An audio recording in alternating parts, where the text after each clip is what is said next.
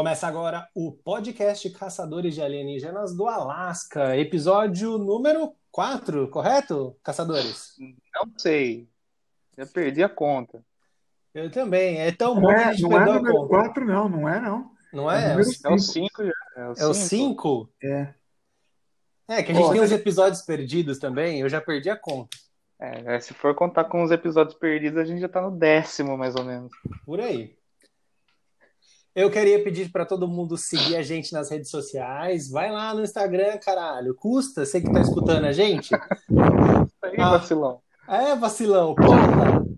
Nossa, o Vitor tá, tá dirigindo, tá dirigido, só pode. fazendo Cooper, Fazendo montanhismo. fazendo um, um Cooper no, no feudo valinhense. Você tá bem, Vitor? Eu quase desmaiei aqui, brincadeira. Não, é que eu tava. Eu tive que pegar uma coisa no chão e me aproximei muito do microfone, perdão. Parece que ele tá tomando aquele café da tarde numa varanda gourmet.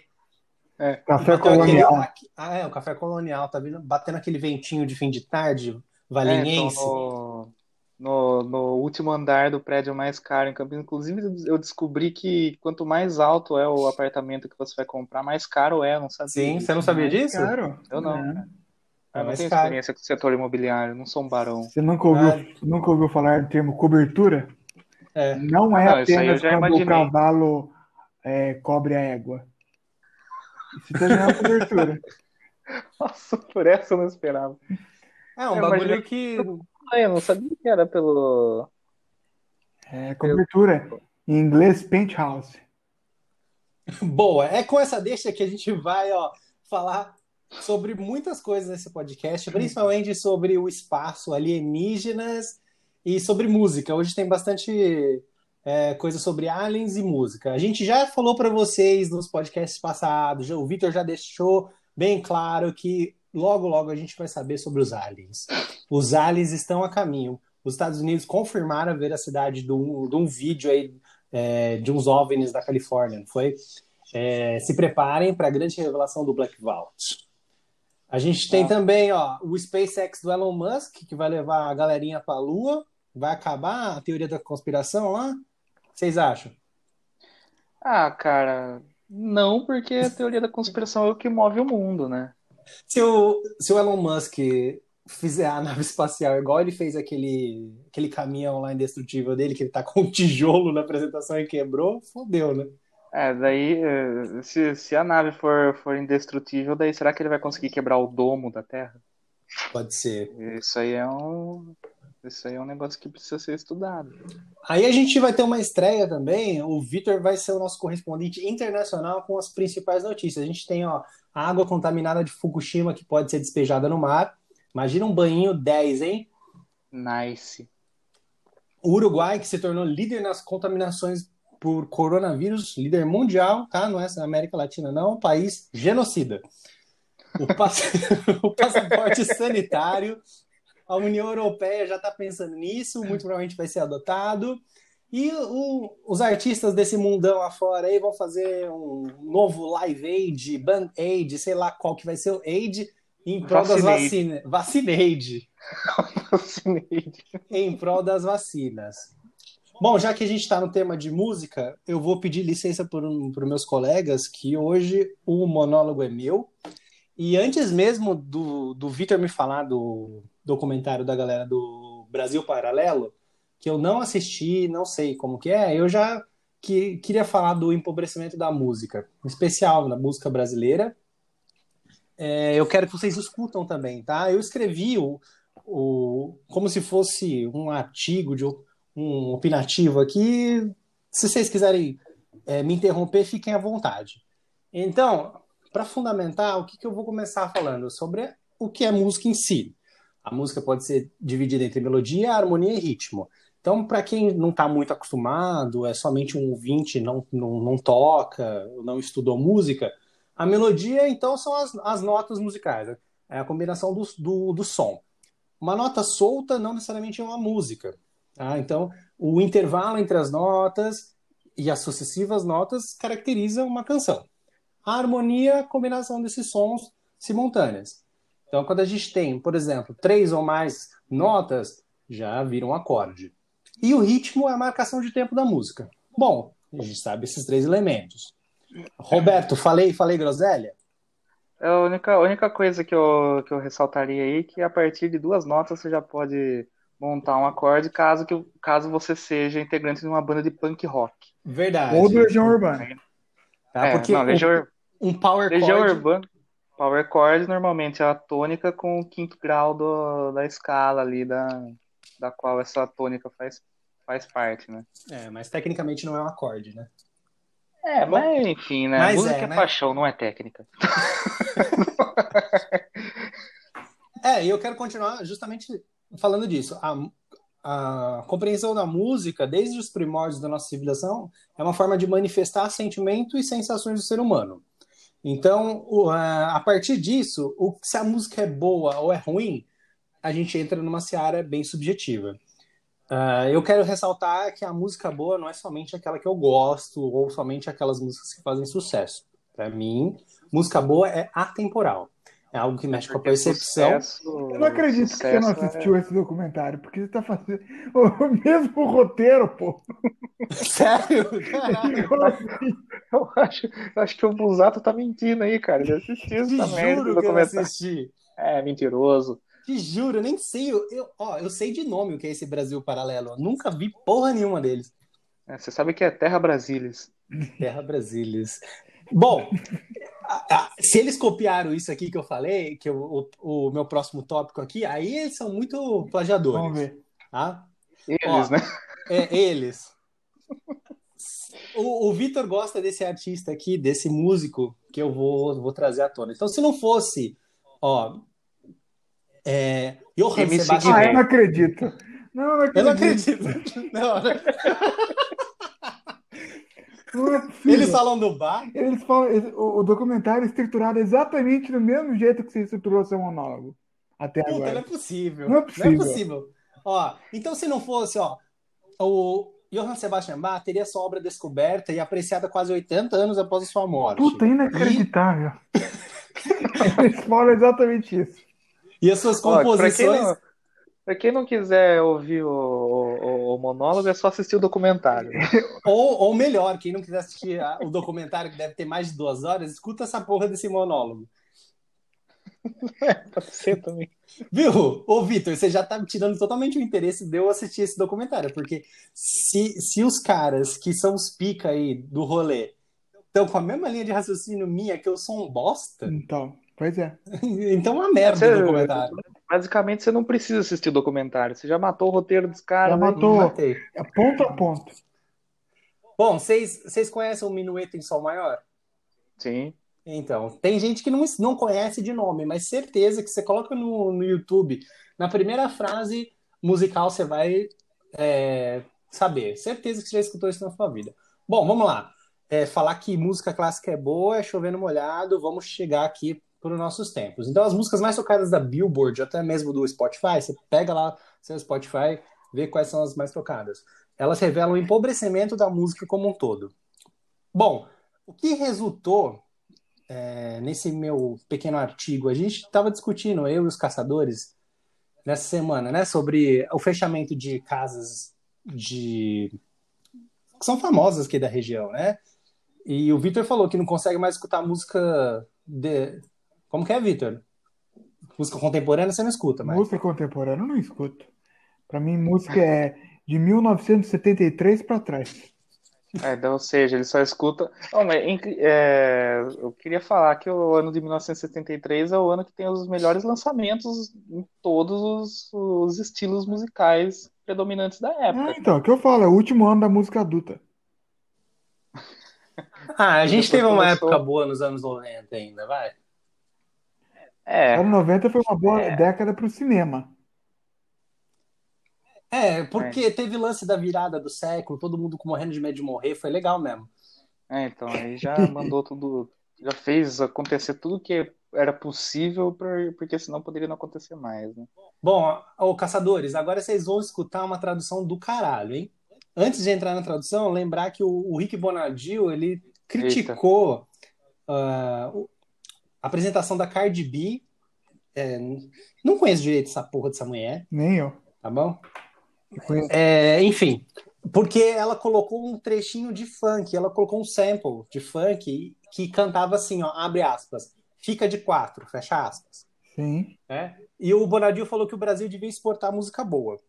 É, isso é verdade. O problema, o É, problema O problema é que quem tá falando isso é o Rick Bonadil, então o- É, tem- sério, Ele não tem lugar de fala.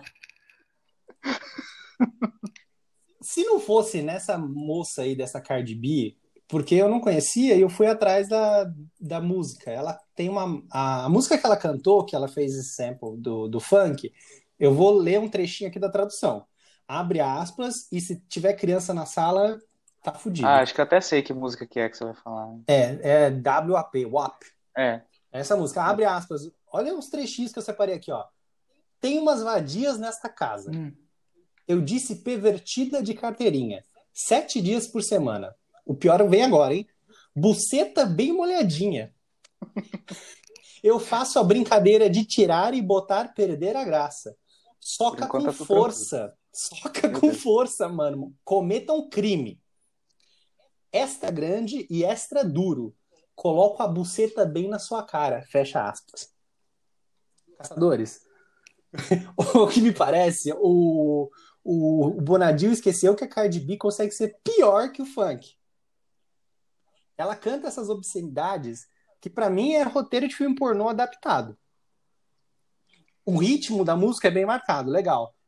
Só que não tem harmonia, não tem mais porra nenhuma. Ah, mas não pode falar de sexo em música, é proibido? Não, muito pelo contrário. É, um- é um tema bem É, batido. o compare, Roberto, compare isso aí com Rita Lee. Hard rock dos anos 80. Justamente, ó. A música cantada, esse é o meu argumento, que ela requer poesia. E o rap também tem poesia. Ah, mas ela é rapper. Um rapper também faz poesia. Abre aspas. Coloca a buceta bem na sua cara. Não é poesia. É algo que você pode escutar no Isso é X-Vídeos. E não dadaísmo. pre- Isso é o dadaísmo, é você chocar simplesmente por chocar.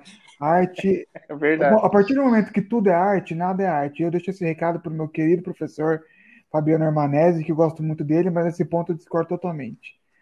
A arte é objetiva, não é subjetiva. Eu não sou do tipo de pessoa que generaliza. Ah, pop, ah, funk, ah, sertanejo, tudo uma bosta. Não necessariamente, mas dentro desses gêneros há diversos exemplos de lixos enlatados servido para plateias sedentas por diversão momentânea e sexo fácil. Como no caso da Cardi B. É. O, o, o lance do Bonadil, dele não ter lugar de fala que vocês brincaram, é, apesar de. Eu acho que a crítica dele é extremamente mal fundamentada. Porque ele vai criticar o funk, sendo que essa Cardi B é muito pior que o funk. É, pior que- não, ela desceu no mesmo nível, eu diria. Não, mas o que, que é pior? O, o, que, o funk que ela usou, Não, o funk fala, que ela usou, fica de o quatro. funk que ela usou, tudo bem. É grotesco, mas não chega perto que, o que a música dela própria. Mas há funks e muitos funks que têm letras parecidas com essa aí que você acabou de traduzir. Parecidas. E o, o, o que me chamou a atenção foi esse movimento para cercear a liberdade de opinião É. do Bonadil. Tá? É, Ah, é. O Vitor falou, falou da arte, eu quero também deixar aqui, ó, que se nada pode ser criticado, pois ofende quem o faz, ou porque é extremamente popular no mainstream, a gente vai continuar nesse processo de empobrecimento da música até a completa extinção dos virtuosos e dos poetas. Caçadores, o que, que vocês acham sobre isso? Eu acho que a música como, como música é morta. O funk, o próprio funk que, você, que a gente está conversando aqui, vocês são especialistas, podem dar um parecer melhor. Mas o funk nem sequer melodia tem. Nem harmonia. E, É só isso. e quando, É 100% quando tem, quando tem, é, é um, algo manjado. É. Mas não tem, não tem um problema ser manjado, saca? Não, o problema é ser extremamente pobre em tudo. Pobre de espírito. Então, as críticas aos artistas, às músicas e aos gêneros, eles estão escassos. A impressão que fica é que há pessoas com argumentos bem fundamentados para tal e eles estão inseridos na espiral do silêncio do meio artístico, porque qualquer um que levanta a voz contra é automaticamente trucidado. Isso. E para terminar aqui e deixar o espaço para o Roberto e para o Vitor debaterem, A minha esperança é que daqui a 80 anos, por acaso, assim como o Félix é, Mendelssohn descobriu uma partitura do Bach, nossos descendentes descubram os grandes artistas da nossa época, renegados por nós, e percebam que a música não empobreceu, apenas não rendeu dinheiro suficiente. Caçadores? Uma bosta, né, o meu artigo? Não, não, muito pelo contrário. É, eu, eu queria pontuar algumas coisas. Primeiro que eu tenho uma, uma questão aí sobre o Rick Bonadil, que é o seguinte, né? Ele é, talvez, é, acho que ele, junto com, com o Miranda, que já faleceu, eles eram os produtores musicais mais conhecidos do país, né? E Sacomani. O... Grande é, Sacomani. É, também falecido, né? Também, também falecido. É, infelizmente, dois mestres falecidos e sobrou o Bonadil. O Bonadil é, é assim, ele, ele tem uma visão que é muito mais comercial do que, do que artística. O que, na minha na minha opinião, assim, bem sincera, é, é o lance do extremo, né? Quanto, quanto mais você vai para o extremo, mais prejudicial é, porque o Bonadil, ele, ele, como que eu posso dizer? Ele, ele escondeu dentro dessa, dessa coisa de ganhar dinheiro, de fazer sucesso, de estar tá na, no top 10 da Billboard brasileira, de enfim, ele, ele escondeu no meio dessa, dessa coisa comercial é, artistas é, absurdamente talentosos que só foram é, é, sair disso quando eles quebraram um contrato com esse cara. Eu vou dar dois exemplos de bandas aí que foram muito, muito famosas alguns anos atrás e que foram produzidos por ele. NX0 e Fresno. É, bons, oh, bons exemplos, Roberto. NX0 e Fresno. Quando você pega a composição, eu vou usar a, a, Fresno mais como exemplo, porque é o que eu tenho um pouco mais de, de familiaridade. E porque a Fresno ainda existe. É. O é, NX0, se eu não me engano, não eles, tem mais. Eles né, pararam um pouco, eles pararam por um tempo, mas enfim.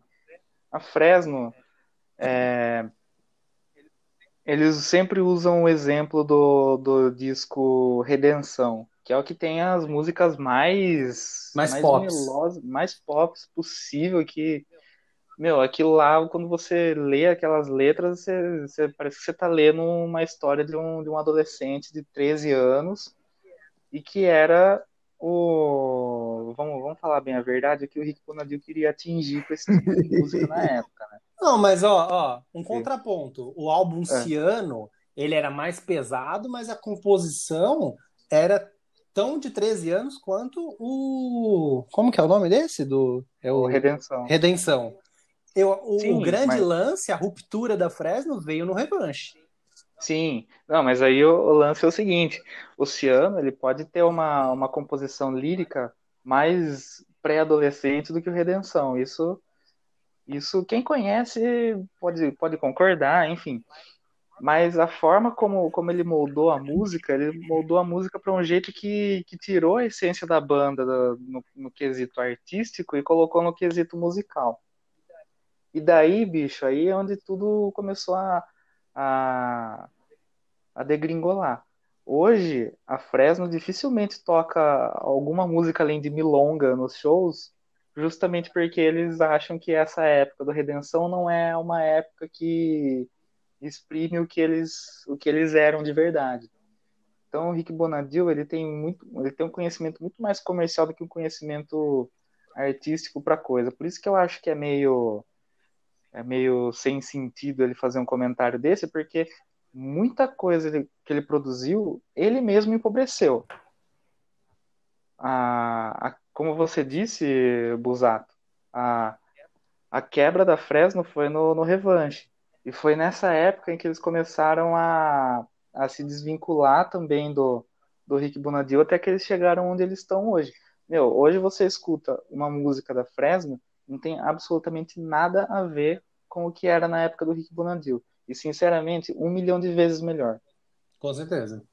Um milhão de vezes melhor. Você, é, é uma coisa assim de nuance de, de instrumentos, de letras super profundas e tudo mais enfim, dá para perceber que a produção artística é o que vale mais na, nesse caso, diferente do que do que acontecia na época lá.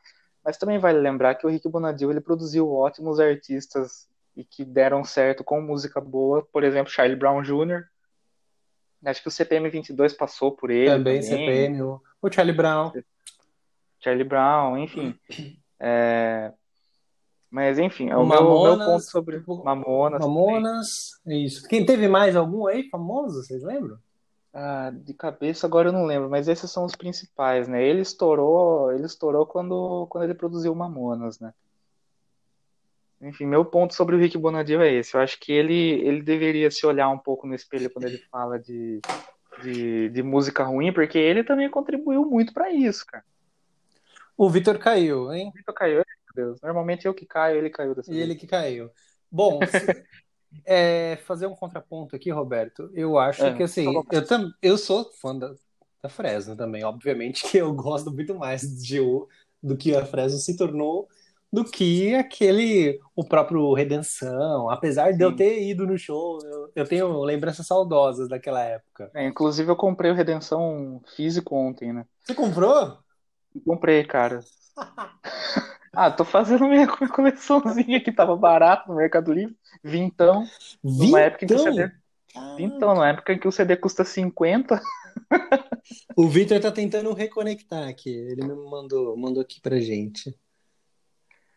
Qualquer coisa. Não, vamos seguir. É, a gente... a gente... Se ele não entrar nos próximos cinco minutos, a gente recomeça. Depois eu, eu corto. Tranquilo. Beleza? O, eu queria que o Vitor escutasse essa parte, porque eu acho o seguinte, Roberto, o problema não foi somente quem fala, no caso do Rick Bonadil. O problema é que ele não tem um argumento, ele não fundamenta o, o Sim, argumento com dele. certeza. Porque é... tem, não sei se você conhece o Lorde Vinheteiro. Eu conheço. Ele tem um vídeo que é muito é, é engraçado, é legal e é engraçado. Chama Porque o Funk é Ruim. Ele enumera o porquê o funk é ruim. E ele é, ele é músico, ele é muito bom no que ele faz, ele é virtuoso, ele tem uma certa propriedade para dizer o que, o que ele quer expressar. Então eu acho que assim, a crítica só, só é válida se você tiver um argumento. Falar por falar, no caso dele, é besteira. Só que isso tira a. É, deslegitim... Tira. Eu tô enrolando aqui. Explodiu. Explodiu é, ele tira um pouquinho a autoridade de quem pode. Ah, voltou? Aí, voltou, oh, beleza. Aê, Victor Sanvidov. Aí, entrou um russo entrou um russo aqui. Vamos parar com esse negócio aí. Ô, Victor, oba, tá ouvindo? Oba. Victor. Desculpa, desculpa. Victor. Tá, você tá bem? Caiu energia, caiu energia aqui de cara. Vixe! você voltou? Nossa que... senhora. Você tá, tá no, tá no 4G? É, tô no 4 Não.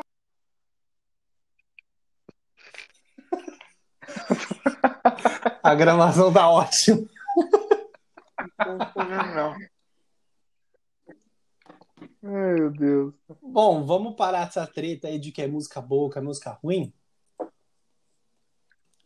Vocês acham? Ah, eu só queria, eu só queria fazer um, um outro um outro contraponto, assim, do, é isso que você falou da pessoa criticar sem, sem, a, sem, sem fundamentar, é, é uma das coisas que mais me deixa cabreiro na face da terra, cara. Porque, assim, eu não... É, eu, eu não gosto de funk, eu tô conhecendo um pouco de, de rap agora e tudo mais, não tenho, não tenho bagagem para para falar, só que o, o, negócio é o seguinte, cara, se for criticar alguma coisa, pelo menos fale o, o porquê, né? o porquê você está criticando, não simplesmente critique por criticar. Que aí pode ser, pode ser a, a, música que eu mais odeio na vida que eu vou, que eu vou comprar a briga pro lado dos caras, sabe? Eu te entendo. Eu, porque eu, eu, eu odeio Guns N' Roses, mas nem por isso eu acho Guns N' Roses ruim. É, então, é, muito da, da música, assim, é, é, aí, Victor Savidovski, nosso russo, acho que ele foi, ele foi sequestrado e colacaram um alter ego dele no lugar. Um doppelganger. Uh, né? um doppelganger russo, né? Que... Vacilar, Se me permite discordar do que você falou. Se você me permite discordar do que você falou da, da arte ser, sub, é, ser objetiva, eu acho que, que, que a, a arte ela é muito mais subjetiva do que objetiva, principalmente porque a gente carrega uma bagagem, né? Uma bagagem cultural toda, assim, que vai dar sentido para aquilo lá que a gente está tá produzindo, para tá vendo, enfim. É, eu, lógico que é, chocar só por chocar, estilo porno chanchada, também é, é, é hardcore, né?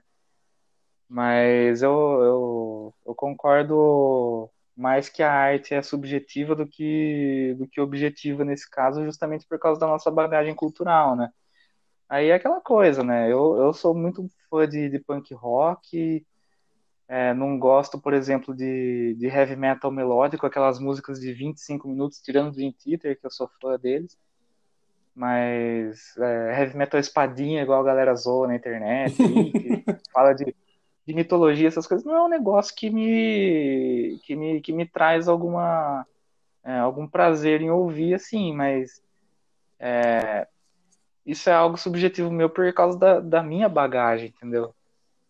Enfim, é, é um, é um, pensamento só que eu gostaria de compartilhar com o senhor. Ah, eu concordo em boa parte com o que você falou, Roberto. Eu acredito nessa subjetividade também, ao mesmo tempo que eu compreendo o que o Vitor quis dizer, de que Sim. se qualquer coisa pode ser arte, então se eu cuspir no meio da rua e disser que é arte, ou se eu. É, isso me lembra o The Who, que teve uma vez que eles estavam no hotel e, e eles estavam ensaiando, aí teve alguém que reclamou de barulho, e aí eles explodiram uma bomba e falaram: Isso é, é. Isso é barulho, o que a gente tá fazendo é música. Então, é, tipo. Parece que rock and roll. É, né? é, qualquer barulho vai virar música. Eu tenho uma teoria é. que é o seguinte: quando você vai no show de um artista e fica olhando pro palco, fica cantando junto, você não tá nem aí para quem tá do seu lado, você tá vivendo aquele lance ali, aquilo, é. aquilo, e você tá lá pela música, não porque tem uma mulher seminua em cima do palco, tá? É, exatamente. É, e eu não é. tô é. desmerecendo também quem vai, não tem problema. Eu já fui em lugares assim que tinha mulheres seminuas também, eu achei super legal, mas eu não fui pela música. E esse é o lance. É, ah, quando há os artistas, há aqueles artistas que você vai para escutar a música. e há, Foi pela seminudez. E há, e há aqueles que você vai pelo entretenimento, que é quando é. você vai somente para curtir aquele instante, o rolê. o rolê. Você vai para pegar a mina, para beber com os amigos. Você não tá lá pela Sim. banda. E, e, eu não acho que é errado isso.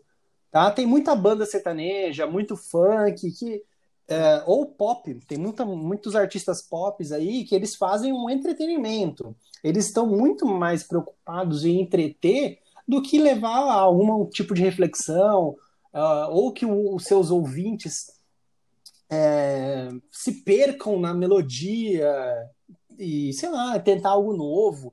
É nesse sentido que eu, gosto de diferenciar. Eu até brigo com uns amigos meus que eu, eu sou do cara, o tipo de cara que fala, nossa, essa música é um lixo, é uma bosta. Aí eles falam, porra, a gente tá no rolê, eu falo, põe aquela música. Aí ele fala assim, porra, mas você não acha que é uma bosta? É, pra eu escutar essa música é uma bosta. Agora a gente tá no rolê, eu tô bebendo, a gente tá falando é, merda. Então. Sabe? Essa música é para esse momento é para entreter, não é um, um, não é artístico, saca? Não é algo que vai me fazer refletir. Compreendo perfeitamente. Vitor, você consegue emitir uma opinião aí da Rússia? Aí é, falando aqui direto de direto Vladivostok, que são quatro da manhã de domingo, brincadeira. Eu acho assim, ou Esse será tipo que de música que vocês estão falando é o tipo de música que rebaixa a alma. É o tipo de música que nos, nos deixa próximo do nosso espírito mais animalesco. Nos deixa próximos de primatas de, e de raposas. Se você senta, coloca um, um, bom fone de ouvido, tenta num lugar confortável, uma temperatura agradável, por uma hora e meia, e ouve, para citar um artista que você falou, Johann Sebastian Bach, você ouve a missa em si menor, inteira, do começo ao fim, você vai ter sua alma transportada para um lugar acima, para um lugar além. Você vai ter uma experiência com o sobrenatural. Isso é arte. Isso é música. Perfeito. Perfeito. Uh, vamos encerrar então essa parte dessa treta musical nossa? Eu só queria deixar um último recado pro Rick, no, pro Rick Bonadil aí. Vá, vá, vá, merda, vá, meu irmão. Pelo amor de Deus, né? Porra, Roberto, eu ia compartilhar com ele no, no Twitter. Eu ia falar, ô Rick, tô, é, pode compartilhar, tô te cara. Se quiser, aqui, caralho. Se quiser sair na mão, a gente sai na mão também. sei que eu vou apanhar, mas se eu der o primeiro soco, a briga já tá ganha, pô. Ele é bombadinho, cuidado, hein? É, a, a, regra da briga é a seguinte, cara: quem der o primeiro soco ganha. Não, não importa se você vai parar no hospital depois, o que, que vai acontecer, mas se você der o primeiro soco, a pessoa que sai humilhada é quem tomou o primeiro soco. é o primeiro soco que fica, né? No Exatamente. imaginário. Quem, quem apanha não esquece, cara. É. Galera, chega de música, até porque a gente não pode sonorizar esse momento, que eu queria ter uma musiquinha aí de fundo, mas infelizmente a gente não consegue pôr, né? Direitos autorais. Vamos pro top, top, sei lá quantos da semana, porque a gente tem muita notícia de alienígenas. Estão chegando, estão próximos. Eu preciso Verdade, confessar para vocês que nesta semana, é... esta semana, desculpa, eu estava escutando uma entrevista do Danilo Gentili com alguns ufólogos, eu não vou recordar o nome deles. Os ufólogos estrangeiros? Entrevista... É, são dois estrangeiros e um Sim, é o famoso Alex, aquele de origem grega lá, né? Que aparece bastante no History.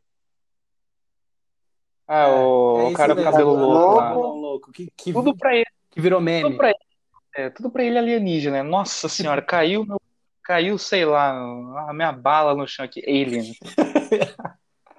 Mas é muito legal a entrevista deles e ao mesmo tempo dá um puta de um medo. Não sei se vocês também têm medo, é algo que eu fico com medo. Eu, tava é, quase dormindo, eu tava dormindo praticamente, e aí eu não, eu não posso dormir que eu vou sonhar com essas porra, sabe? Você fica com medo do é, bagulho. É, eu, eu evito ver esse tipo de coisa de noite, porque eu também fico com medo. É, e nesta, nessa semana, o Pentágono confirmou a veracidade de um vídeo que registrou OVNIs da costa da Califórnia. É um vídeo que você não vê praticamente nada, mas você vê pequenos objetos triangulares é, atravessando o céu. Caçadores, são os aliens? Ah, mas com certeza, velho. Com certeza, cara. Eu não lembro. Uh, a minha principal fonte para alienígenas é, são, são os podcasts do Jovem Nerd, né? Jovem Nerd, a gente vai falar deles hoje também. É, então, oh, beleza. Eu adoro. Um grande abraço aí pra eles, se algum dia eles escutarem isso. Agora eles estão cheios da grana, não vou escutar a gente nem é. podendo. Ou não sei, cara, não sei. Pode ser que sim, pode ser que não, não duvide. Enfim, é, e foi, nossa, até perdi o fio da meada. E lá que Lá que eles, eles falam que. Nossa, eu perdi o fio da minha Você tava falando que, do, do, que o, o Jovem Nerd é sua fonte aí dos aliens. É, mas eu esqueci o que eu ia comentar, cara. Puta. Eu te perguntei, eu te perguntei se os OVNIs desse vídeo são aliens de verdade ou se é só zoeira, se é só, sei lá. Não, cara, é, é, é impossível não ser, não ser zoeira, cara. Quer dizer, é impossível ser zoeira. Nossa, eu tô muito louco hoje. É, é um alien. É um alien, cara. Eu fico, eu fico nervoso com esse assunto, né? Que eu fico, eu fico frenético. Viu? Mas. É, para você. Vai pensando aí, eu vou contar essa história aí. Que... vai, vai, que eu preciso fundamentar meu comentário de novo, que eu já esqueci tudo.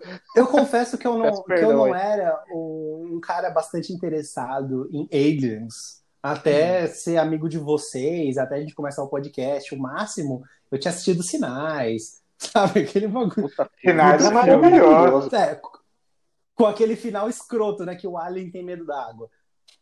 O, o, lance desse filme é o seguinte, é que ele foi vendido da forma errada. Ele foi vendido como sendo um filme de alienígenas. Como na ver... Quando, na verdade, ele é um filme que fala sobre fé. É, então... Just... Não é sobre. Justamente. Ele foi vendido errado. Mas então, os alienígenas é a existência deles vai ser algo que, que abala a fé humana profundamente. Ah, mas com certeza. É algo certeza. que, assim, se comprovada a existência de alienígenas, todo. Não, não vou dizer todo, não vou dizer que as coisas caem por terra. Mas a percepção de Deus, a percepção de Jesus Cristo, Eu tô falando da, do cristianismo, tá, gente? Que eu não vou ficar falando de outras coisas que eu não, que eu não sei nem o mínimo. Uh, mas essa nossa percepção do Criador, do Gênesis, vai ser completamente afetada. E eu acho. E, e, e, o pior é que ela faz total sentido dentro também desse, desse universo supostamente alienígena. Porque, assim, o reino dos céus. Saca? Por que, que é o reino dos céus? Porque é de lá que vem os caras. Sim. É, o, ser humano, o ser humano nascer do nada.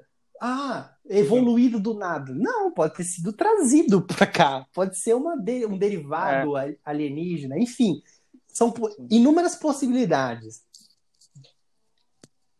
Inclusive, eu queria indicar uma, uma obra aí, que, porque tem a, a, a ufologia ela tem várias, é, várias vertentes. Uma delas é que dizem que é a, a mitologia é, é místico, assim, né? Um negócio de religião e tudo mais, relacionado aos alienígenas, né? Que, que daí tem a história dos exilados de Capela, né? Que do, do planeta do, do, planeta que foi explodido e daí os, uh, os, os, moradores desse planeta eles vieram para para Terra e hoje eles vivem no, no subsolo do, do nosso planeta, né? Que, que daí o que dizem que, que, seriam os seres intraterrenos, alguma coisa assim, né? E, e, tem um livro que fala mais ou menos sobre isso, que é o Seriam os Deuses Astronautas, o clássico, um clássico da ufologia religiosa. É um clássico isso aí, que ele trabalha muito com, essa, com essas dúvidas, né? É que assim, o, o, o primeiro livro ele foi, ele foi escrito realmente baseado na, na crença do autor, né? Depois virou, virou uma papagaiada. Mas é, ele, ele trabalha muito com essas possibilidades que você colocou de é, se for comprovada a existência dos alienígenas, todo, toda a estrutura de fé que a gente conhece vai ser abalada. O que a gente entende por Deus, o que a gente entende por, por Jesus Cristo, enfim, tudo vai ser vai ser abalado. Inclusive, eu queria fazer um.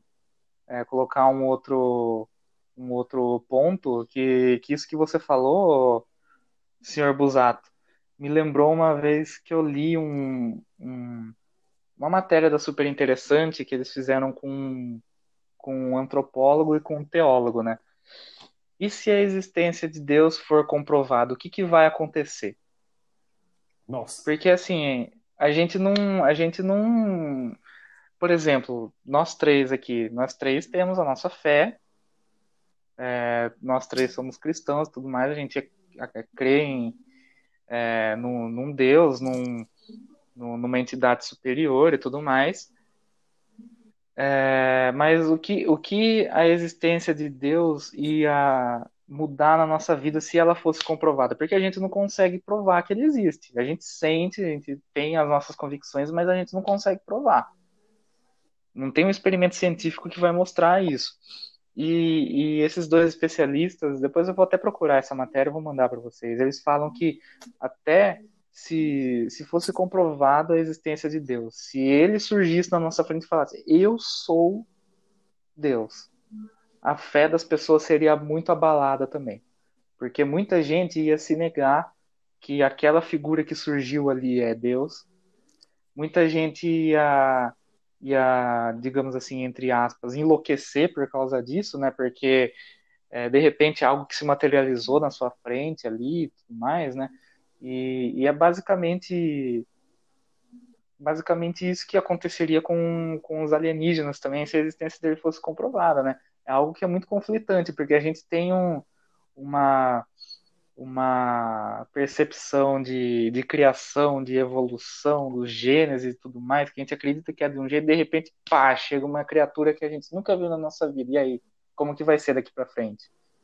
Cara, é bizarro isso, velho. Dá pra entrar em parafuso. Bizarríssimo, fácil, fácil. bizarríssimo. Vitor, esse Black Vault aí tá cada, cada dia mais tá quente. Cada dia mais quente. É, a gente sabe que os Estados Unidos continuam, assim como provavelmente outras grandes potências mundiais, continuam investigando eventos ufológicos. Essas aparições são verídicas e realmente são inexplicáveis. Inclusive, os Estados Unidos, para dar uma amenizada no baque, começou a mudar a terminologia. Eu acho que até já preparando para revelações maiores. Eles não usam mais o termo UFO, né? Objeto voador não identificado. Agora eles usam o termo evento é, aéreo não identificado, para dizer que não necessariamente é um objeto. Mas é muito estranho. Esse que foi revelado essa semana é talvez, segundo alguns ufólogos especialistas, a melhor gravação de vídeo em todos os tempos de um evento ufológico. Foi feito no deck do navio de guerra da Marinha Americana USS Russell. Foi feito, olha só, na costa sul da Califórnia, próximo a San Diego, onde tem uma base militar enorme da Marinha Americana. E não havia, ou melhor, havia um pouquíssimos navios civis na área. E a Marinha Americana ela deixou claro que quando teve essa aparição, ela interceptou e investigou todos os navios para ver se nenhum deles estava carregando uma espécie de drone ou algo do tipo, deixando claro que eles também não fazem a menor ideia do que seja. As imagens são chocantes. Algumas pessoas, alguns é, estudiosos defendem que é algum drone super secreto da Marinha Americana e que nem os próprios oficiais têm conhecimento, mas tem muita gente achando que é a melhor comprovação cabal agora de que existem objetos que vão além de nossa compreensão. Eu aproveito aqui para citar uma frase de um grande é, autor, Arthur C. Clarke, né, todo mundo conhece, autor de, de, de Eu, Robô, e ele dizia uma coisa muito interessante sobre essa questão ufológica, que é o seguinte, existem apenas duas possibilidades no universo. Ou nós estamos sozinhos, ou nós não estamos. Ambas são igualmente ah. aterrorizantes. Sim. Perfeito. Perfeito. Essa frase é, é maravilhosa, cara. Porque é tão. É aquela coisa, né? Puta, não tem ninguém. Vixe, não tem ninguém nessa imensidão aqui. E agora? É. Qual é que é? Sabe? fica, fica meio trash, né? O que, que vai ser da gente? O que, vai ser da. da Uma da vez falaram, perguntaram, planeta, né? citaram essa frase por Carl Sagan, grande Carl Sagan, divulgador científico americano, e ele disse o seguinte: olha, se nós estamos sozinhos no universo, significa que o universo é um enorme desperdício de espaço. Exatamente. Cara, mas eu, eu, eu eu acredito que tem alguma coisa, assim. Porque, enfim, é, existe, existe até uma escala que, de, de evolução das, das espécies que foi desenvolvida no, nos anos Paradoxo 70, que, que eles. Não, eu não, não sei dizer, mas é uma escala que, assim, é a escala entre aspas, né? É o paradoxo. Acho que ela vai até 3, se não me engano. É que, que por exemplo, deixa eu, deixa eu até buscar aqui, paradoxo de que basicamente é assim, é, a evolução de, de uma espécie ela vai se dando com é, conforme ela vai conseguindo conquistar outras coisas além do próprio planeta. É, na verdade, né? é o uso da é energia. Isso, capacidade de usar energia. Isso, é. Isso. É, que daí, por exemplo, o, o, primeiro nível ele vai de 0 a 1, um, de 1 um a 2 e de 2 a 3, alguma coisa assim. Eu, eu tô, tô, puxando da memória, né? O, de 0 a 1 um é quando você consegue quando você consegue tirar algum proveito daquilo Isso, que você a, tem ao seu redor, né?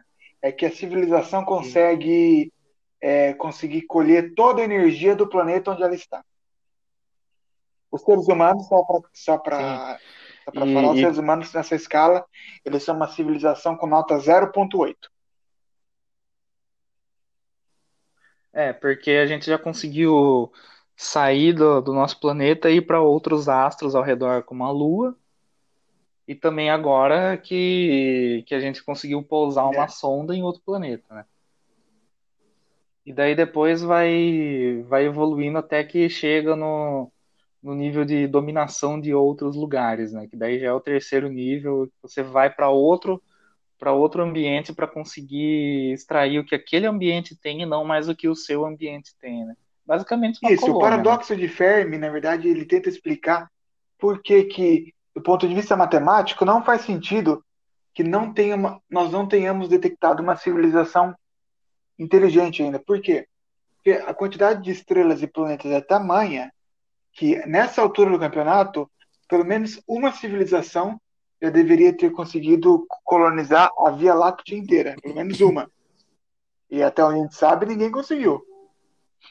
E esse, esse paradoxo é, uhum. tem várias tentativas de por que que, por que, que nós é, não, não conseguimos encontrar nenhuma civilização dessa na nossa galáxia. E a ideia que é a mais debatida é a ideia do grande filtro. O grande filtro é uma grande dificuldade que nenhuma civilização consegue passar. E aí, onde, tão, onde estamos nós no grande filtro? Ou nós não chegamos no grande filtro ainda, nós estamos prestes a ser destruídos, ou nós somos a primeira civilização da história a passar o grande filtro. Ninguém sabe qual é o grande filtro. É. É, aí é, aí é a total subjetividade da coisa, né? Aquela coisa que a gente só vai, só vai saber o dia que a gente morrer e poder perguntar algo para pro, pro criador, né? Qual foi? Aí, Por que, é? que tu tá nessa? é. Já vou emendar aqui com o próximo assunto da SpaceX, que venceu a empresa do Bezos e foi escolhida pela NASA para levar astronautas à Lua. Caçadores, Infeliz... vai acabar a teoria da conspiração de que o homem não foi para a Lua? É, infelizmente não vai ter a Amazon na Lua também, né? Qual tempo? Porque tem um galpão da Amazon. A entrega da Amazon na Lua vai ser mais rápido que os Correios. Levou uma semana para chegar o meu controle de Valinhos Portolândia. Puta que eu Que dá pra você ir por dentro da cidade, né? Você consegue ir por dentro da cidade de uma pra outra. A teoria da conspiração jamais vai acabar. O que move a humanidade é a teoria da conspiração. O... É, agora eles vão conspirar por que, que a SpaceX vai... foi a escolhida. Por que, que ela venceu a Amazon? E se fosse a Amazon, a, a empresa do Bezos, né? E se fosse ao contrário? É. Se fosse ao contrário, por quê? Né? Que, que, que vai, vão meter governo nesse meio, vai ser um. A teoria da conspiração nunca vai acabar, mas o lance é o seguinte: será que vão conseguir quebrar o domo, a cúpula é, então... da Terra? Essa é uma eu pergunta Eu concordo totalmente com o Roberto no sentido de que teoria da conspiração é muito, muito, muito irresistível para algumas pessoas. Jamais ela vai Jamais teorias da conspiração deixarão de existir.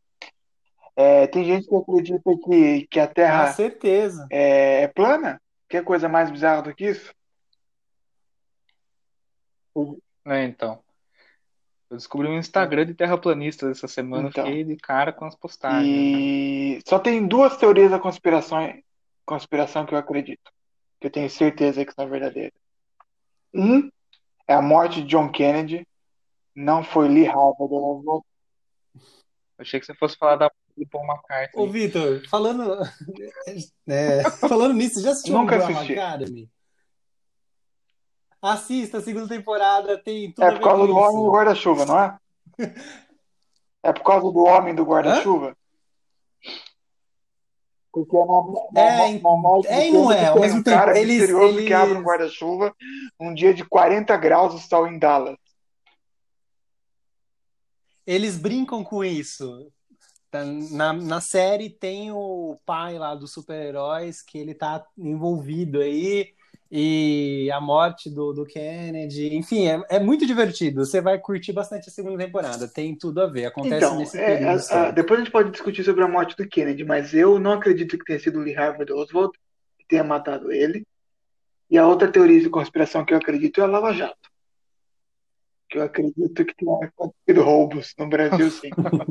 que agora é tratado como teoria da conspiração, né? É. Ah, sim. Agora eles vão devolver o dinheiro aí com correção, ah. com é, juros. Com certeza. Você pode devolver o dinheiro que você pegou? Por favor. ah, ah, é, porque você ter um quadro da, seu, da sua família, o nome do seu neto num pedalinho, não, isso daí não, não, quer dizer nada. É. é. Pô, o, na, casa repente... Victor, na casa do Vitor tem uma é. foto minha. no hall de entrada ali, É. na casa do Vitor. De repente, de repente foram, foram fazer uma operação aí contra o tráfico de droga de entorpecentes que estavam sendo transportados dentro de vidros de palmito, né? Tipo, Tranquilo. Não, mas vou- Viu, É o segundo, ô Caçadores? segundo a série, o mecanismo.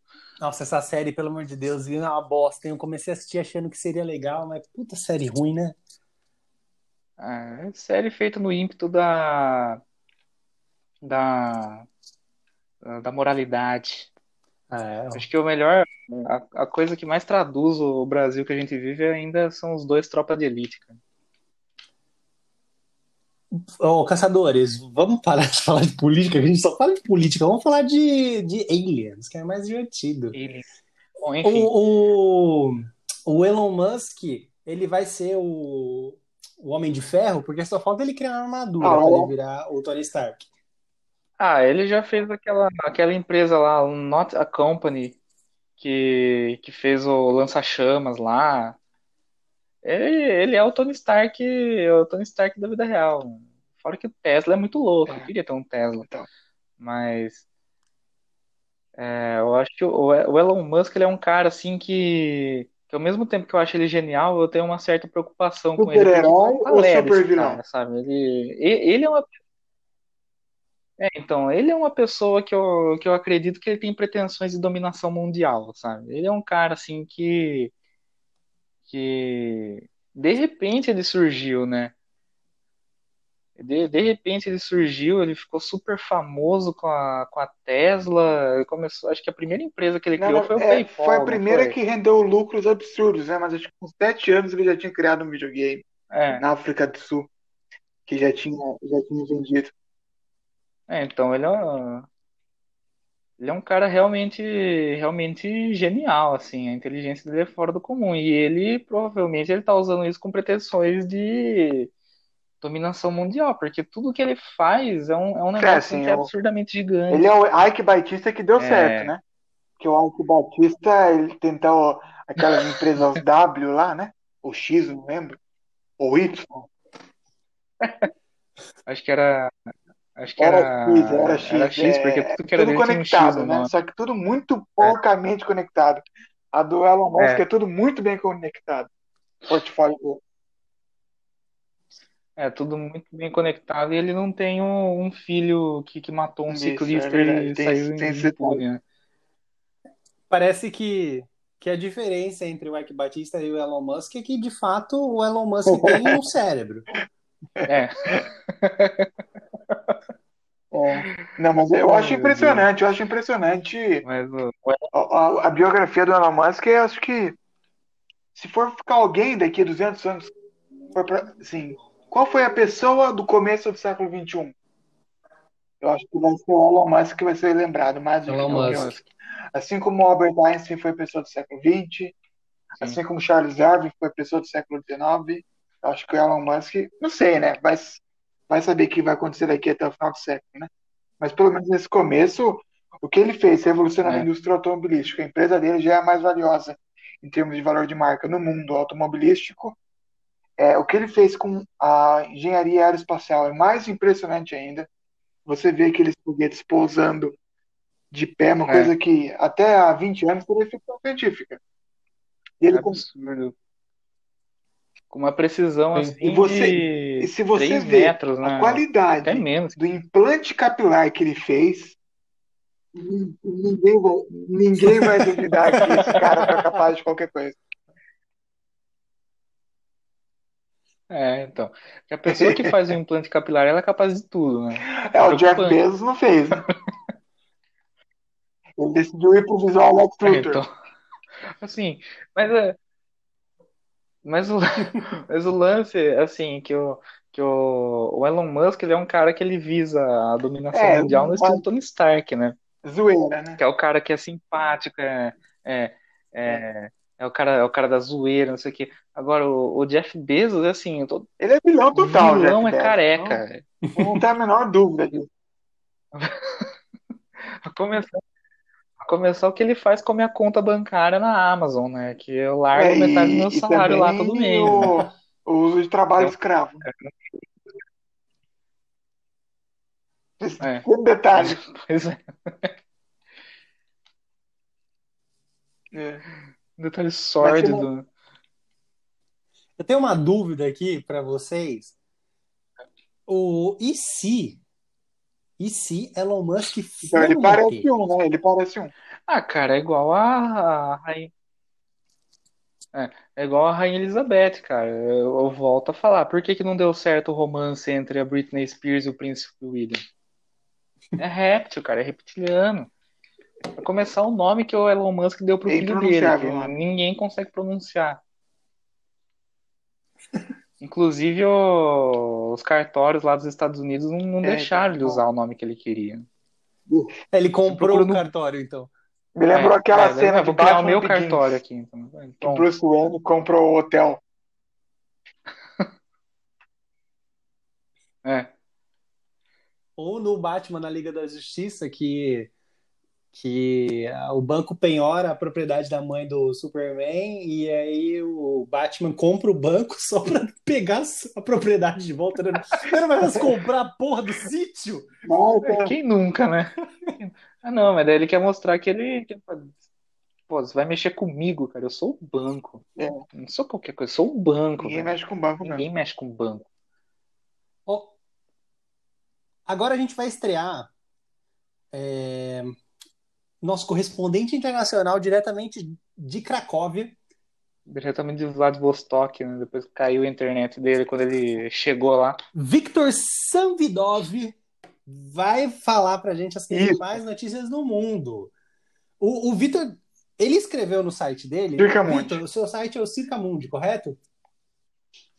É, eu li esse seu texto, muito legal. Um, ba- um negócio diferente que É, eu não, não vi na, na Assim, mídia eu, eu, sou, eu sou mais honesto que a Folha de São Paulo. Da... Com certeza. Os recursos são mais lícitos também, né? O O Japão. Vitor pode falar que ele é um veículo independente. É, o Vitor é. Puta, vai ser o veículo de referência. Oi, Ô, Vitor, o Japão vai lançar mesmo essa água supostamente contaminada de então, Fukushima? aí que no- tá, né? Vocês aceitariam tomar uma água com trítio? Tomar Dar um banho de tomar um com banho de mar?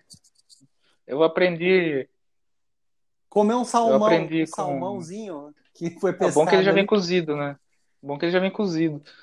Ah, eu, aprendi com a minha nutricionista que se você não sabe, se você não conhece alguma coisa que está no, no ingrediente de algum, algum produto que você É, o famoso compra, é porque princípio provavelmente não é né? saudável. O princípio Então- da salsicha é... É. Isso. Salsicha Não queira McHump, saber o que que, jornal. do que, que sua né? comida é feita. Mas então, o Japão, É, né, o governo japonês, ele decidiu que vai liberar a água que ainda está armazenada desde 2011 de Fukushima, aquela usina que sofreu um acidente nuclear quando houve um terremoto seguido de tsunami na costa costa oeste, costa leste do Japão em 2011. E desde então a água está armazenada. Os japoneses acham que chegou a hora de soltar essa água para o Oceano Pacífico. E essa água, porém, todavia, contudo, entretanto, está lotada até a tampa de trítio, que é um elemento radioativo, que é um isótopo do hidrogênio. O que que os japoneses falaram? Eles foram consultar a Agência Internacional de Energia Atômica e falaram que nos próximos dois anos vão liberar, vão filtrar a água, filtrar, filtrar, filtrar, até que níveis de trítio na água sejam aceitáveis. E para acalmar o povo japonês, o governo japonês utilizou o- uma arma clássica do país, animes. Fez o trítio. O Goku. Não, brinco, sem brincadeira. O governo japonês lançou um É vídeo o... com, um, aliás, um mangá com o trítio sendo um peixinho simpático dentro de um estômago de uma pessoa. Ah. É o peixe dos Simpsons É lá do filme, né? Depois né? que o Homer joga o, o É, silo então, do porco é- lá. É, Essa É. decisão desagradou Com muita gente, vários começar a. China, né? E os Estados Unidos falaram, não, fica tranquilo. E é- Ah, fica vá. tranquilo, que tá tudo sendo feito transparente, não vai dar nenhum problema. Só que a China respondeu, ah, é? Você só fala isso porque você não tá do lado do Japão. Do lado do Japão. Eles estão do outro lado do Oceano Pacífico. Eles acham que não vai dar nada pra vocês, né? Essa foi a resposta oficial. Eu acho que se eu fosse. Se eu fosse o. O Vitor, qual que é o. Como que é formado o governo japonês? Ainda tem é imperador lá, constitucional. aí? É, é que é? parecido com a Inglaterra, é um parlamento. Com o primeiro-ministro. O primeiro-ministro Ah. Suga. Ah, então Não, tem o primeiro-ministro lá. né? É. Se eu fosse o, se eu fosse o primeiro-ministro japonês, então, eu, eu acho que eu faria o que eles sempre fizeram em toda a história, É, que é ferrar com o A inimigo deles, que é a Coreia. Com o inimigo clássico dele. Joga tudo na costa da Coreia É, e vê então, no que muito- dá. O- Nenhum dos vizinhos gostou, nem mesmo Taiwan gostou, nem a Coreia do Sul, nem os pescadores japoneses gostaram, e obviamente também não o Greenpeace, né? Ah, o Greenpeace, bom, deixa aqui. Ah, o Greenpeace também é, é a última fonte que você tem que ouvir, né? Bom, ah, deixa eu sin- sintetizar. Então, basicamente, você tem a sua casa e o seu Isso. vizinho tá cheio de lixo Na radioativo. E ele quer jogar isso na frente Isso. da, Só na que rua, o cara da rua de baixo falou que não tem problema. É, É, porque ele não mora ali, né? O cara do outro É, é condomínio, quando- o cara que é do outro condomínio, do outro feudo, É. ele fala, não, pode jogar, não tem problema não, dá nada não. Sabe quando, quando a sua vizinha lava o, o quintal e joga toda a merda do cachorro na frente da sua casa? Tipo isso. né? É, mas não vejo problema nisso, porque não é na sua. Não é você que passa com o carro em cima Não. das merdas do cachorro do vizinho todo dia de manhã. Agora, uma coisa que, que me espanta é esse duplo padrão dos Estados Unidos, porque com o Brasil é um chilique Ah, sim, é. gigantesco por causa da Amazônia, e com os japoneses. É, mas isso é Não, porque não, o Brasil que não é um aliado fazer. estratégico. Se a Argentina fosse uma superpotência comunista, o Brasil seria Sim. um aliado estratégico. A gente poderia pavimentar a Amazônia inteira para fazer lojas da Havan. Não teria problema. Até porque a Argentina. É, é, co- comunista, uma mas esse é o meu superpotência, ponto. né? Porque comunista. Comunistização. Coitado dos hermanos, hein, cara? Eu, É. eu vi no La Nación essa semana que, que tem a galera dona de restaurante 47% tá da população argentina é lá. pobre, vive na miséria, 47%. Isso é uma quantidade maior que a do Brasil. A Argentina, no começo do século passado, tinha o segundo maior PIB per capita do mundo. Era maior que da Alemanha, era maior que da Suíça, maior que da Áustria, maior do que da França, da Noruega, da Suécia, de todos esses países. Só ficava atrás dos Estados Unidos. O que que é hoje? Tem um nível de pobreza maior que o do Brasil. Olha que queda impressionante. Tudo por conta que, na década de 1940, estacionou uma espaçonave em cima da Argentina. O nome dessa espaçonave, peronismo. Destruiu o país. Destruiu o país. Os caras são 880 lá. Ou são extremamente peronistas, ou o cara odeia tudo que, É. que tem a Ah, eles são muito ligação. passionais, né? Você conhece a Argentina, você pode falar.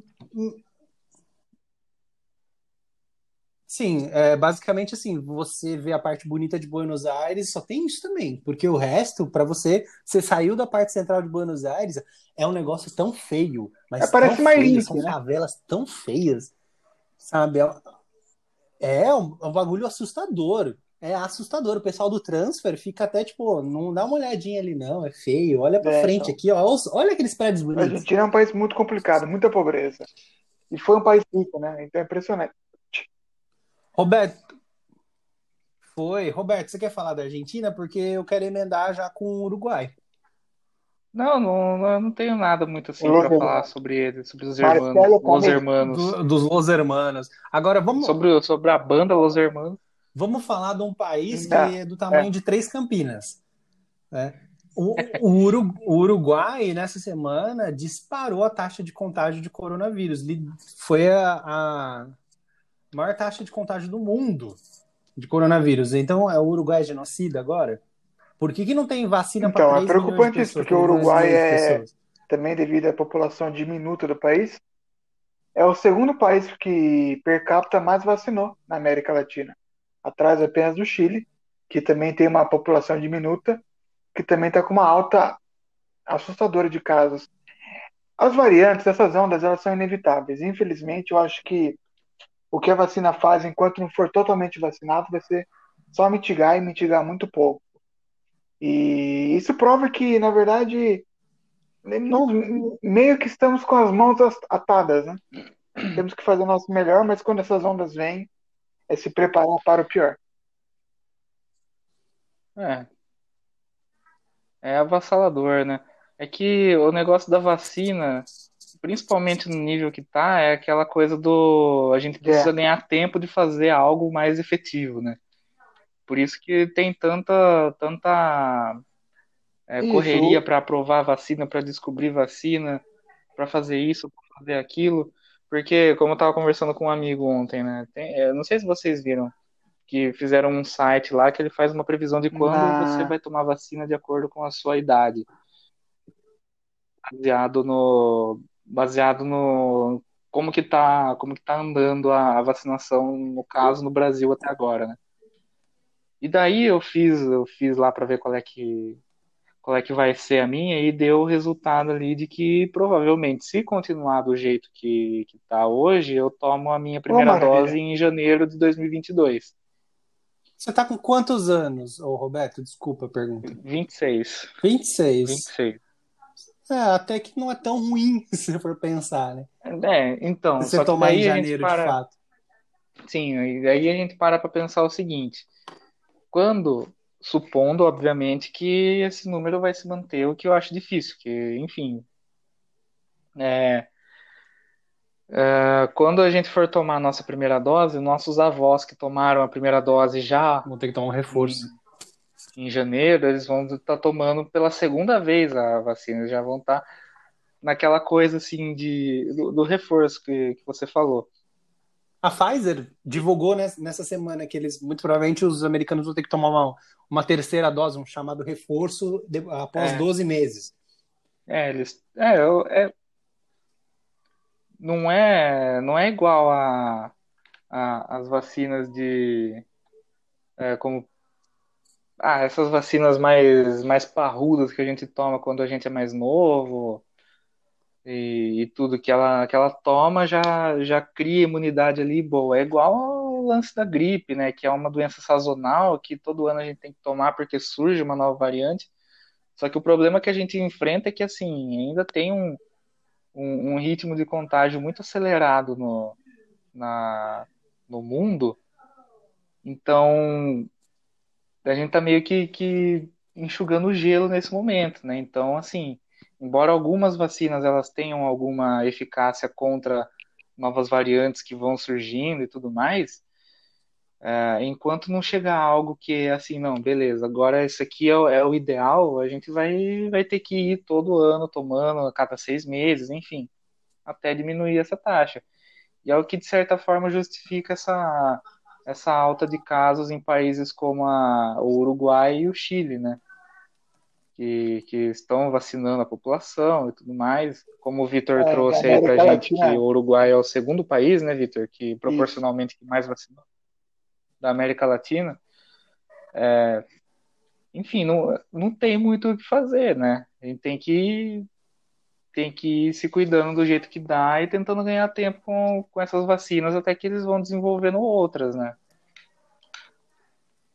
Não, só para falar que. Mas alguém é, aí? O Uruguai é um dos países com uma administração pública, eu acho que talvez é o país com a melhor administração pública do continente latino-americano. Então é chocante que aconteça isso e coloca um pouco em perspectiva, né? Que o Brasil é, é, tão criticado e muitas vezes de forma justificada, mas talvez nós não tenhamos feito tanta coisa errada assim que outros países acertaram tanto, né? Fora que o Uruguai é um país extremamente pequeno, fora a densidade, a densidade populacional, mas é extremamente pequeno. Seria é, a logística para você é, fazer um confinamento mais efetivo ou um acompanhamento dos casos, como alguns outros países fizeram, é, a logística seria extremamente mais simples. Não vou dizer que é mais é, fácil, mas ele é mais, mais simples. simples. Não tem comparação. É, Porque o Brasil é um país de dimensões E com uma infraestrutura continentais, péssima. né? A gente às vezes É. esquece disso. Sim. Sim, É. Acho que o, o principal problema do Brasil nesse caso é, é a Ah, falta de sim, integração entre as regiões também, né? E daí que, que acho que é uma, uma cagada inarrumada o que o, o que o Pazuello fez, porque ele, no currículo dele, coloca que ele é especialista em logística, mas de repente manda um lote de vacina. Um DHL. Pô, velho. Acho que assim, tipo. Então, chama, chama o Jeff Bezos aí que ele dá um jeito, né? Aquela, aquela coisa do, ai, mas nossa, é tão difícil levar oxigênio pro, pro, pro Amazonas, porque lá não tem aeroporto, não sei o quê. O cara é especialista em logística, ele dá um jeito, pô. É, o cara então. manja fazer esse negócio aí, não, Pô. não é especialista? Eu falei, falei, ainda no Uruguai. uma forma, Caçadores, falei de uma forma muito profissional, desculpa. caçadores, ainda no Uruguai, vocês querem Então, comentar isso- sobre o imposto? É, isso é um exemplo de gestão funcionários públicos, positiva é, funcionários Uruguai, públicos, né? né, Vitor? Criaram um imposto que vai durar dois meses, onde todos os funcionários públicos, acima de um, de um piso mínimo, que recebem anualmente acima de um piso mínimo, vão ter que contribuir com o imposto. Só eles vão, mas ninguém, ninguém da população. Só os funcionários públicos. E olha só, esse imposto em sua totalidade vai ser revertido para aqueles negócios que tiverem que ficar fechados durante a pandemia. Assim, olhando a nossa realidade, olhando para eles, é inacreditável. Né? No Brasil era muito capaz de acontecer ser o oposto. Um imposto onde É. os funcionários públicos são isentos e só os trabalhadores que tiveram que ficar fechados durante a pandemia têm que pagar.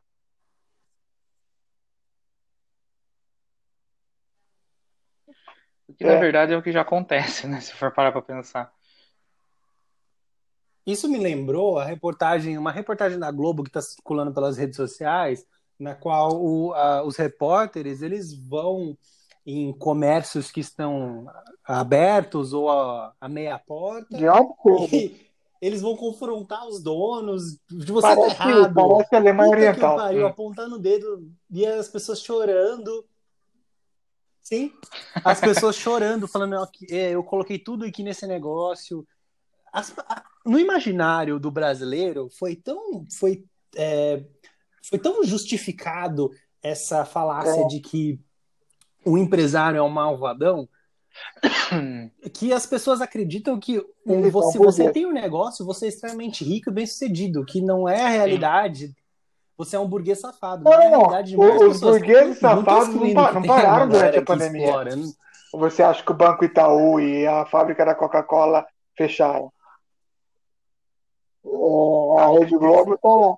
Não, É. a própria Rede É. Globo tá lá E- aberta com o Big Brother. O Big Brother é É essencial. aquela coisa. É aquela coisa do. é, o rico fica mais rico, o pobre fica mais pobre, né? Agora que atualizou a lista dos bilionários, o Brasil tem mais 11 bilionários no. Aí, ó, um axézão que é bom. É, Você O viu? de cima sobe, o de baixo desce. Porra, é um axézão do caralho aí, ó. Você vê? Não é porque axé que é ruim. É comum na chefe. Comum axé, porra. Ô, essa letra é do caralho, eu fui entender depois de É, velho. então. A, a crítica social absurda.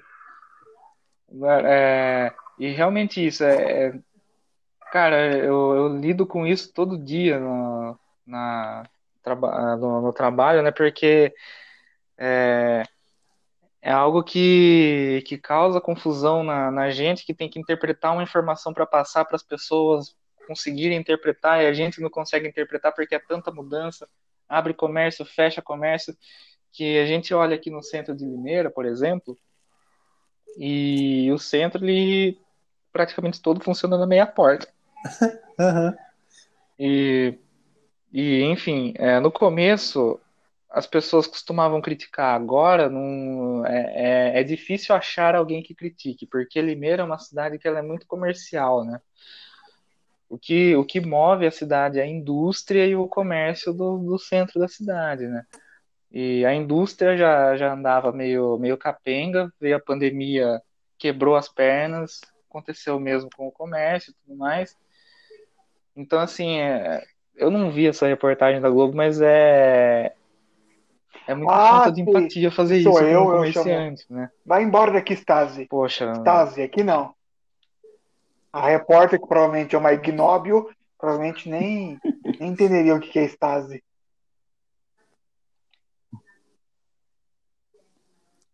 Eu, se me permitem fazer um, um testemunho aqui, rapidinho, é, eu fico, eu fico desgraçado da cabeça com uma situação dessa, principalmente depois de um, de um caso que aconteceu aqui na cidade recentemente, essa semana, para ser mais preciso. Enfim, com todo, com todo esse caos da, da pandemia, é, uma mulher, ela tinha um salão de festas, o lucro dela foi a zero, né? Ou, quer dizer, o faturamento, né? O faturamento dela foi a zero, ela tinha um dos maiores salões de festa infantil da cidade. O faturamento dela foi a zero, ela tinha é, recentemente ela conseguiu abrir uma, uma unidade numa cidade vizinha aqui de Limeira e tudo mais, precisou fechar lá, fechou aqui em Limeira e começou a, a viver daquele jeito. Preciso ganhar um dinheirinho para conseguir comer hoje, vender o almoço para comprar a janta e ainda parcelar a janta para conseguir tomar o café da manhã no dia seguinte, né?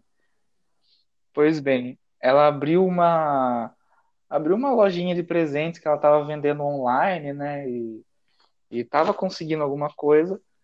Dois meses após Então, ela abrir Brasil, essa loja, Se gritar pegar ladrão, não loja e sobra. roubaram tudo. Puta que pariu. Então, nossa, cara, é, o o desespero dessa mulher é, foi, foi assim, algo que, assim, a gente precisa manter a postura na hora que tá fazendo, fazendo a matéria, mas é, é impossível não se emocionar, cara. E, aliás, seria estranho se não se emocionasse com uma situação dessa, porque, pensa, a pessoa tem uma casa para cuidar, tem filhos para cuidar e tudo mais, de repente acontece tudo isso. É absurdo. E, e para chegar uma equipe de reportagem fazer uma matéria completamente desnecessária nesse sentido. É uma exposição, porque assim, é, eles sabem que do decreto, o decreto estadual, ele está proibindo diversos setores. Só que se você faz uma matéria e- e você não vai na porra da, do centro comercial inteiro, você escolhe a dedo aqueles filha da puta, né? não, você tá pegando um cara pra exemplificar o que a sua narrativa, o que você quer dizer. É o Exatamente. personagem, que- só que além de ser um personagem, você está fodendo, destruindo a vida da pessoa. Exatamente. Por que, que não vai na É. porra do anunciante? É esse o, o É. lance. É muito fácil você ir no, Exatamente. no pequeno negócio que ele não vai anunciar no, no seu veículo de mídia. Agora, É. e aí? E os caras que também podem estar é, descumprindo alguma norma, só que ele é seu anunciante, Exatamente. você vai nele? Você não vai. Exatamente. Fora que tem um, um, um pequenino detalhe nesse decreto aí, que ele é tão, é tão confuso, é tão confuso que esses detalhes eles acabam passando. A meia porta, ela não é totalmente proibida. A meia porta, você pode deixar ela ali para exemplificar que você está trabalhando. E você fazer, por exemplo, a sua venda no sistema de delivery ou takeaway, que eles chamam, né? Que você pede, É. passou ali, pegou, não entrou, já tá pago, é isso aí. Entende? É, é muito, é muito errado isso, sabe? Porque, de certa forma, o, o, o decreto ele não, ele não tá impedindo a pessoa de trabalhar. Só que a confusão que o próprio decreto causa Ah, e aí essa é- mudança de fase, agora criaram uma Mudar fase de o transição. gol durante o jogo. o, o, o, o, é, o Dória, no, no- no seu Dória Talk Show de toda sexta-feira, ele cria essas coisas aí pra, Gestor, pra tentar pagar de, gestor, de bonzinho e tudo mais, mas ele só confunde a Ele é o cabeça gestor, pessoas, Roberto, ele é o gestor. sabe mais. Né? Gestor, gestor é bom, deixa quieto, não quero ser processado. Então, para evitar processos, vamos continuar no lance do coronavírus, mas vamos mudar um pouquinho para a União Europeia, que está pensando num passaporte sanitário. Então, e aí, galera? Vocês acham que vai rolar mesmo? Porque está esquentando. A gente já falou disso no- em podcasts passados, mas a ideia está ficando forte, pelo jeito. Eu acho que eles vão tentar implantar, mas eu acredito que vai ser muito difícil. A pressão popular Então, vai vou ser dar muito minha- grande para isso. Vou dar, vou dar uma explicação rápida Vitor? e depois minha opinião. A União Europeia quer, quer implementar é, um sistema de tracking, na verdade, que, na verdade, vai ter um banco central compartilhado entre os 27 países membros da entidade, onde cada pessoa, se quiser se deslocar entre países da União Europeia, vai ter que ter uma unidade dessa, onde vai, vão ter todos os seus dados de saúde, se você contraiu ou não coronavírus, se você foi ou não vacinado, se você teve ou não contato com outras pessoas que tiveram coronavírus recentemente. E tudo isso vai estar na mão das autoridades e você vai ter que se submeter a essa total e completa invasão da sua privacidade caso você queira viajar. Isso já é ruim, se não fosse ainda pior a ideia que a União Europeia e alguns outros países estão pensando de implementar passaportes domésticos, onde para você ir no pub, para você ir na churrascaria, para você ir no restaurante, você também vai ter que se submeter exatamente a isso. E o governo ou as, ou as empresas privadas vão poder te barrar baseado no seu histórico sanitário. Ou seja, isso obviamente vai criar, aí já é a minha opinião, vai criar uma, uma espécie de duas uma, cidadãos de duas classes.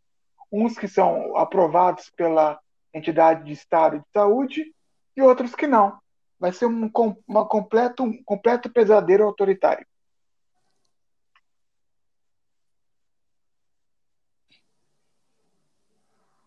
Roberto, alguma ponderação? É, é realmente flerta com, com autoritarismo. Eu acho que talvez por justamente por causa disso a Europa, que é um, que é um lugar que já sofreu tanto com, com autoritarismos durante a história, né? muito provavelmente isso não vai pegar, porque se tentarem implementar, a gente sabe que europeu também é, normalmente não fica muito, muito calado perante essas situações, né? De, é, um exemplo que a gente pode, que, ah, é. que, é. clássico, né? Todas as revoltas a que acontecem na França todo ano, quando, quando eles querem. É, é, então quando eles querem aumentar o preço de combustível, essas coisas, eu acredito que tentar colocar uma medida dessa vai ser vai ser inviável, eles não vão conseguir assim do jeito que eles estão estão pensando, né? Agora, o que eu acredito que talvez vai ser uma tendência mundial nos períodos pós-pandemia é você ter que apresentar a carteira de vacinação internacional, né? Como já acontece em alguns países, né? Eu acho que isso não vai mudar. Implementar um, esse tipo é. de passaporte, eu acho que vai ser muito E é muito perigoso, acontecer. porque já tivemos Pela um caso de quão perigoso pode ser. Né? Porque houve uma explosão de um vulcão na pequena ilha de São Vicente e Granadinas, no Caribe, e os, as ilhas próximas que puderam abrigar os, os habitantes da, de São Vicente enquanto teve a, a explosão, disseram que só iam resgatar e só iam permitir dentro dos barcos de resgate aqueles que já estavam vacinados com coronavírus. Ou seja, aqueles que não estavam vacinados não tiveram outra opção a não ser encarar uma pessoa.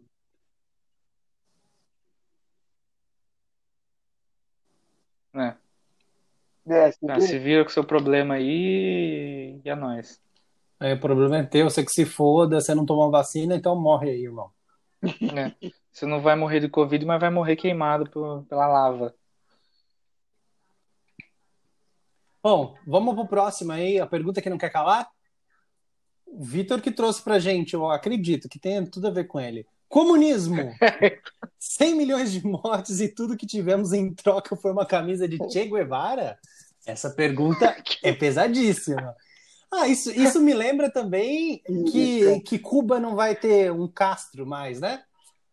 Não, ele vai sair do, do partido. É né? Então, se, você, é, se nós juntarmos todos os países da esfera comunista, comunista desde o começo do século XX, nós temos quem? Nós temos União Soviética, obviamente, nós temos Cuba, que vocês já citaram, temos Nicarágua, temos Angola, Moçambique, temos Alemanha Oriental, Polônia, Belarus, temos é, Albânia, Iugoslávia, Vietnã, Camboja, China e Coreia do Norte. Vietnã. No total, mataram 110 milhões de pessoas no último século. O que de bom eles trouxeram para o mundo? Absolutamente nada. Apenas um ícone fashion, que é Che Guevara, que, como todo bom comunista, era um assassino.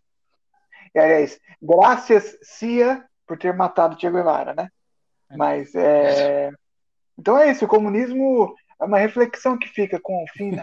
o final da era Castro em Cuba, que é uma efeméride importante, é que não trouxe nada de bom e eu fico pasmado como tem gente que no, em pleno 2021 ainda defende.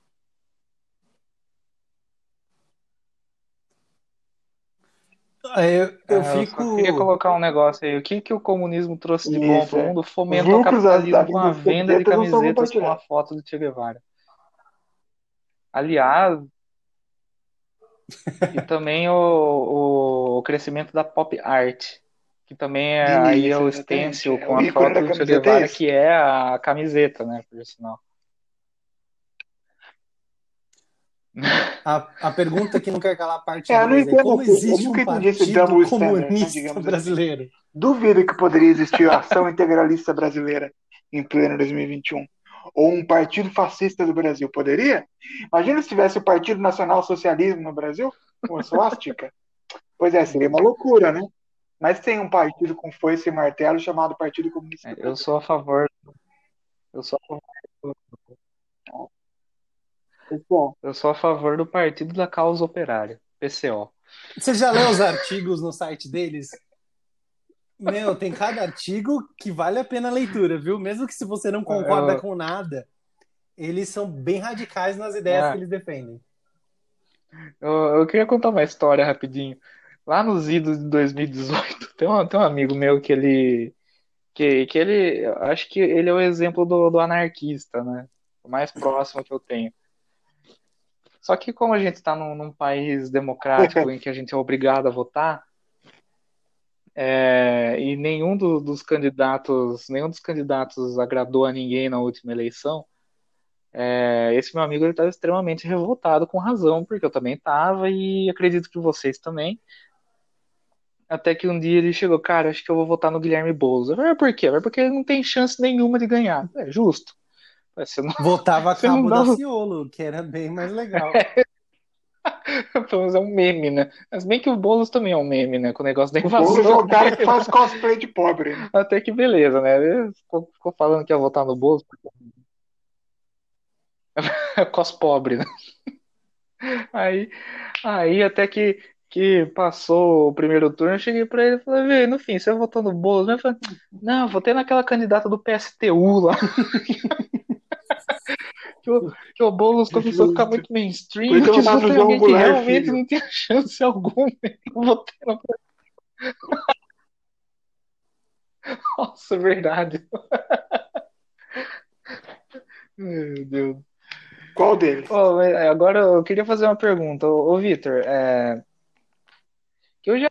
É... São O Vido. senhor mesmo São Vido. porque Ele eu vai perguntar pra mim, "Mo, pra quê? Eu não sei porra nenhuma. Ah, eu posso perguntar pra você Doritos ou Ruffles? Não sei. Puta, eu também não sei pergunta que não- responder. Ah, eu sei que Doritos pinta seu Qual dedo mais faz que mais mal pra sua saúde? É, por isso ele é uma qualidade melhor.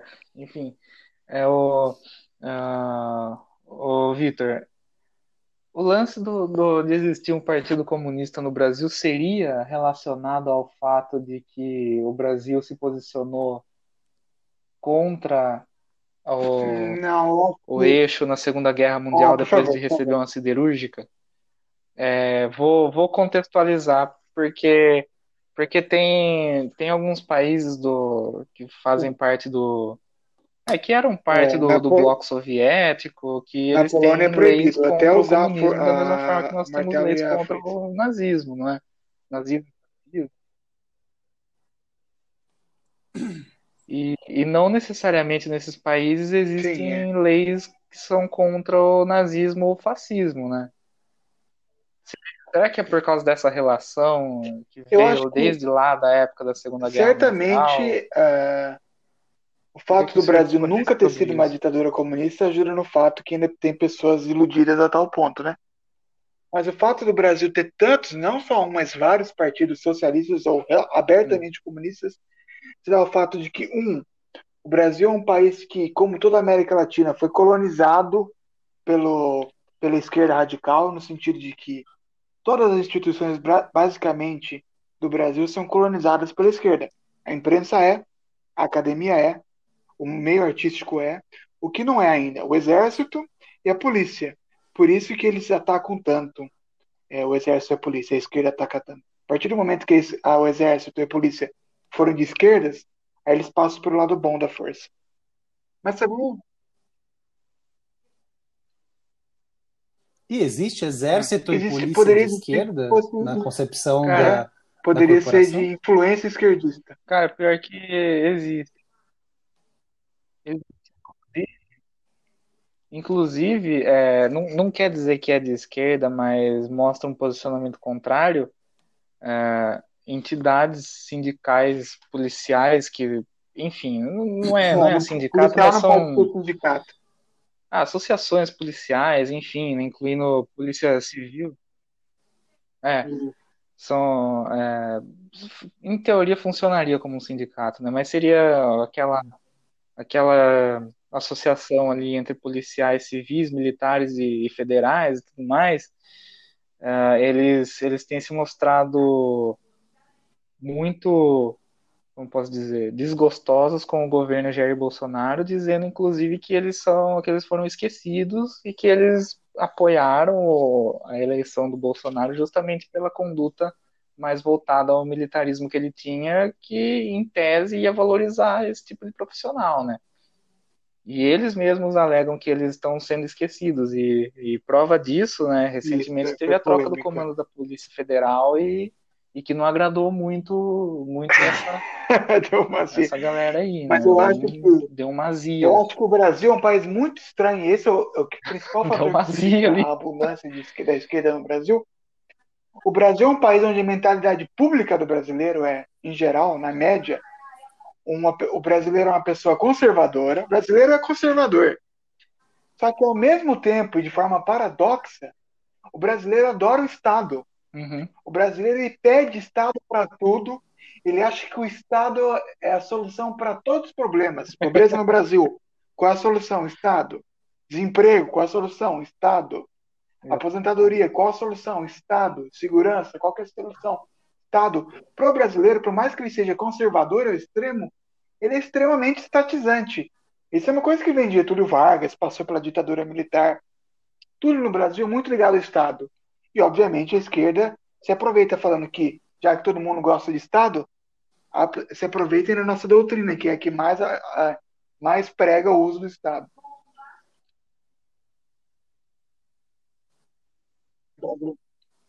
Uhum. Taca listado. É, então, de 700, quanto- quantas de 700, eu empresas acho, que é, chegou na época do Lula, Brasil, mil, mais hoje ou estão menos? 700. Passa dos mil?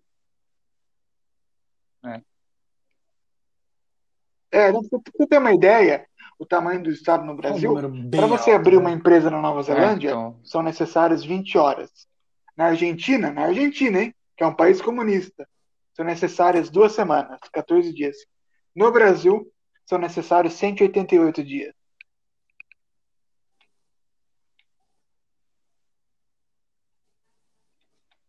Tudo no Brasil é uma bosta. Eu, tava, eu tava É. pensando justamente nessa semana.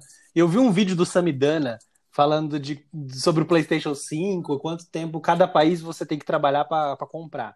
O Brasil Isso, você fora tem que, que- trabalhar 140 e poucos dias para você comprar um, um É. e nos Estados Unidos você, você trabalha uma semaninha Não, fora que- compra. Ah, O poder de É, o- compra é totalmente diferente. Diferente. Big Mac. Ah, pesquisem sobre o, sobre o índice Big Mac. Também. é- Que até hoje é, um- é algo bastante antigo, mas Fo- até fora- hoje fora você que- consegue medir Fora que no Brasil é tanta o burocracia, o de Estado é tão grande para você conseguir levar do qualquer coisa Big Mac. de fora, que o Monte Everest vai erodir antes que o PlayStation chegue oficialmente no Brasil. Ah, já tá? O 2, né? Não, o PlayStation já está oficialmente no Brasil. Já tá. Não, o 5. O 2. É A oficial. Sony abriu uma fábrica no Brasil para fazer o PlayStation 2. né? É oficial. Apesar da Sony ter Ah, saído nossa, do, que do. Brasil, é, o PlayStation 5 está de maneira oficial. Tá? É. A- mas ele não É, é, então. produzido no Brasil. A mesma coisa do- da Microsoft. O- o- no- os novos Xbox, eles estão de maneira oficial no Brasil, mas eles também não são produzidos aqui. Tanto que eu mandei o meu controle, porque eu comprei um Xbox da nova geração, né? E aí, Olha, ele tá, ele, tá, ele tá full pistola com o negócio do controle. aí, porra, o controle, eu tava jogando FIFA e eu apertava a porra do controle e tinha hora que não, não fazia o passe. Porra, eu falei com a porra do suporte da Microsoft, os caras lá da Califórnia, cagando pra mim, sabe? Foda-se você, vai vir um controle quando, sei lá, daqui a 30 dias. Ai, que inferno. Aí eu mandei o controle para assistência, porque não é assistência, a Microsoft também não tem assistência. E é uma. A Microsoft não, não, não fala bem a verdade, né? Se o Linux não fosse tão ruim assim. Para terminar a história, eu mandei para a empresa aí de Valinhos, que é especializada nesse, nesse trâmite aí de garantias e consertos.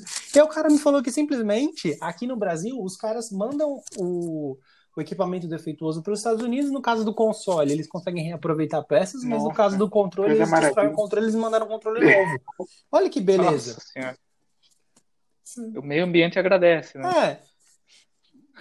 Mas você já reparou também é, que eu tava falando. a burocracia gigantesca que tem no Brasil para você trazer um produto, para você abrir, é.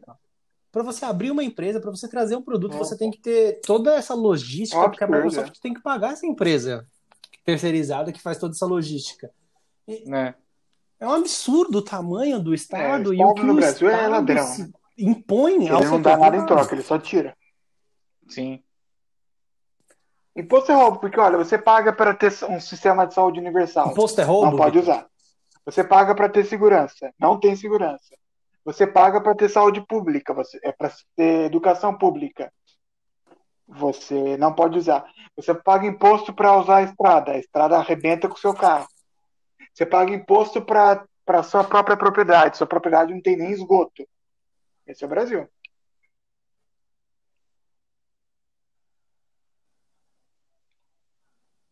Mas, não, mas poder usar pode, mas você. Todo mundo que tem um pouco de condição usar. no Brasil coloca os filhos de educação privada e tem um plano de saúde.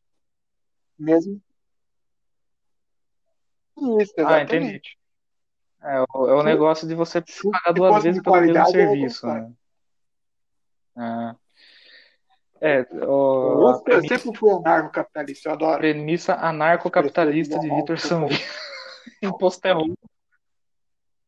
Já que a gente está falando é do capitalismo malvadão, vamos pro que fim levou? KFC. Está extremamente capitalismo. KFC, Taco Bell e Wendy's. Eu, eu tinha vontade de ir nesse Wendy's, mas já era também, né? Eu também. Ah, já saiu do Brasil? Ah, a última vez que eu vi é que deu ruim. Enfim, conseguiram Vou colocar um no futuro aqui, né? Conseguirão essas redes superar a pandemia? Que eu acho difícil. Bom, o Starbucks também é outro que vai Subway pra também. O Subway. Tem um Subway perto da casa da minha mãe. Tem um Subway perto da casa da minha mãe que tá, tá fechado desde que começou a pandemia. Os caras gastaram uma nota para levar o Subway num, num bairro até, tipo, pobre, sabe? Porra. E, e aí tá fechado, se foder. Não, no Brasil, no Brasil. É, mas acabar no Brasil, você diz ou no geral? Não, no, no, no Brasil. No Brasil, é. no geral, esses caras vão sobreviver. É, não. eu acho que eu acho que dessas empresas, o Wendy's vai vai, vai embora, vai voltar daqui 20 anos. Vocês já comeram aquele Popeye? Já, horrível. Você achou ruim? Eu achei muito bom, velho. Horrível, cara. prefiro o KFC, mano. Eu sou Team KFC. Nossa, Desculpa. cara. Nossa, eu fiquei eu... decepcionadíssimo. A primeira e única vez que eu comi KFC foi no Chile. Olha, e... sobre o KFC, é bom, tudo que eu posso falar é que ontem eu vi uma camisa Popeye, com o símbolo KFC. Nossa, muito só bom. que ao invés do velho, tava o Kim Jong. tava escrito Kim.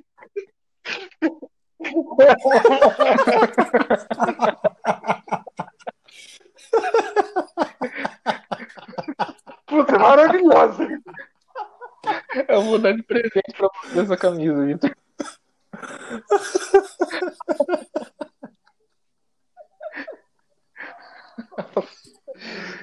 Ai, meu Deus.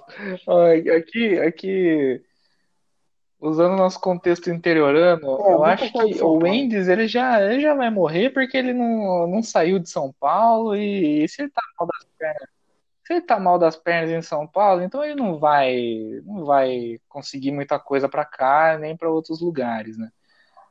O KFC, eu acho que o KFC ele, ele, ele, ele sobrevive porque, porque é da hora, é, é massa ali, esse é o meu argumento e não gostou me processa.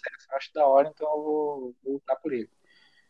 Agora, Starbucks, com certeza, cara, Starbucks, onde, onde o, é, só pode ser o Starbucks os hipsters esquerdopatas vão se encontrar? se não for no Starbucks, cara? É. Faria Lima, Faria Lima. É, no Starbucks na Paulista, né, meu? Faria Lima. A Faria Lima, os Faria Limers. Agora, o, o, eu acho que eu acho que o uma rede Ah, que eu já gostaria muito Puta, que que saísse dos lanche Estados Unidos, mas não vai maravilhoso. acontecer porque a filosofia deles é o in and out. Morro de vontade. In and Out é espetacular, espetacular. Nunca comi um, um um de double double de animal style. food igual.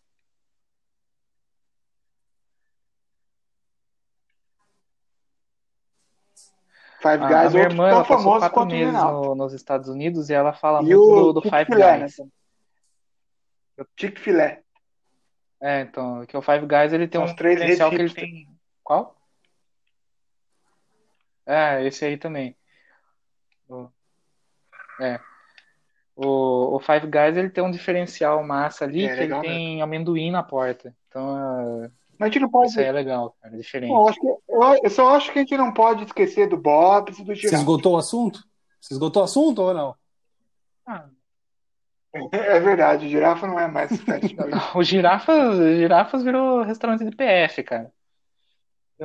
E o Bob, E o Habib's não, o Habib's, o Habib's é a deep web do fast food, cara. O Habib's, cara, a premissa dele é é vender comida merda, já dizia o Azagal do, do Jovem Nerd. Só que, só que o pior de tudo é que é uma merda, cara, é horrível. Nossa, é- cara, a higiene daquele lugar, você olha pra dentro da cozinha do Habib, você É. não volta nunca mais, cara, mas é bom, é gostoso. É bom. Isso que, isso que é o pior de tudo. E o. Bob's também, o, o, o Bob's ele, ele é meio sombrio, meio opressor, assim.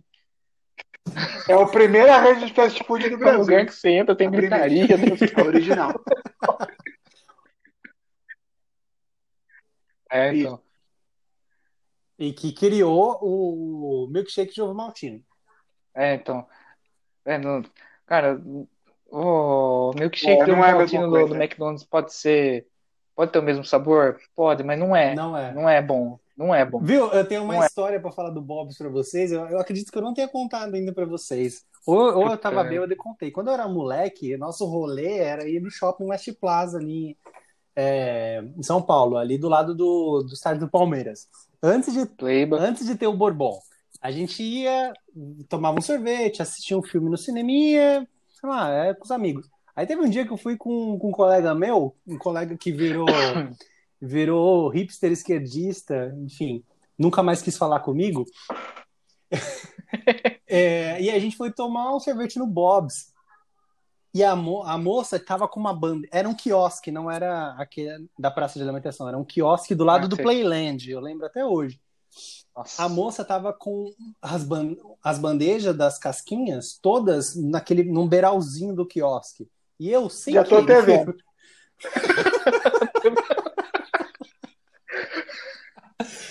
Eu derrubei, Eu também. eu pedi pra ela, ô moça, por favor, uma casquinha. Era 1,50 na época, eu acho. Eu derrubei todas as casquinhas. É por isso que seu amigo não fala mais com você. Nossa, foi impressionante. Tinha brincando 200 casquinhas no chão, todas destruídas. A moça, coitada, ela também devia ter uns 19 anos. O primeiro emprego dela, ela devia vir lá de Sapopemba pra Perdizes. Ah, quer saber? Eu desisto, velho. Não aguento mais. Não, e o pior, eu era uma criança. Eu tinha 5 reais na carteira, velho. Eu olhei pra ela e falei, moça, Você quer que eu trabalhe aqui por uma semana? desculpa, eu não tenho como pagar isso.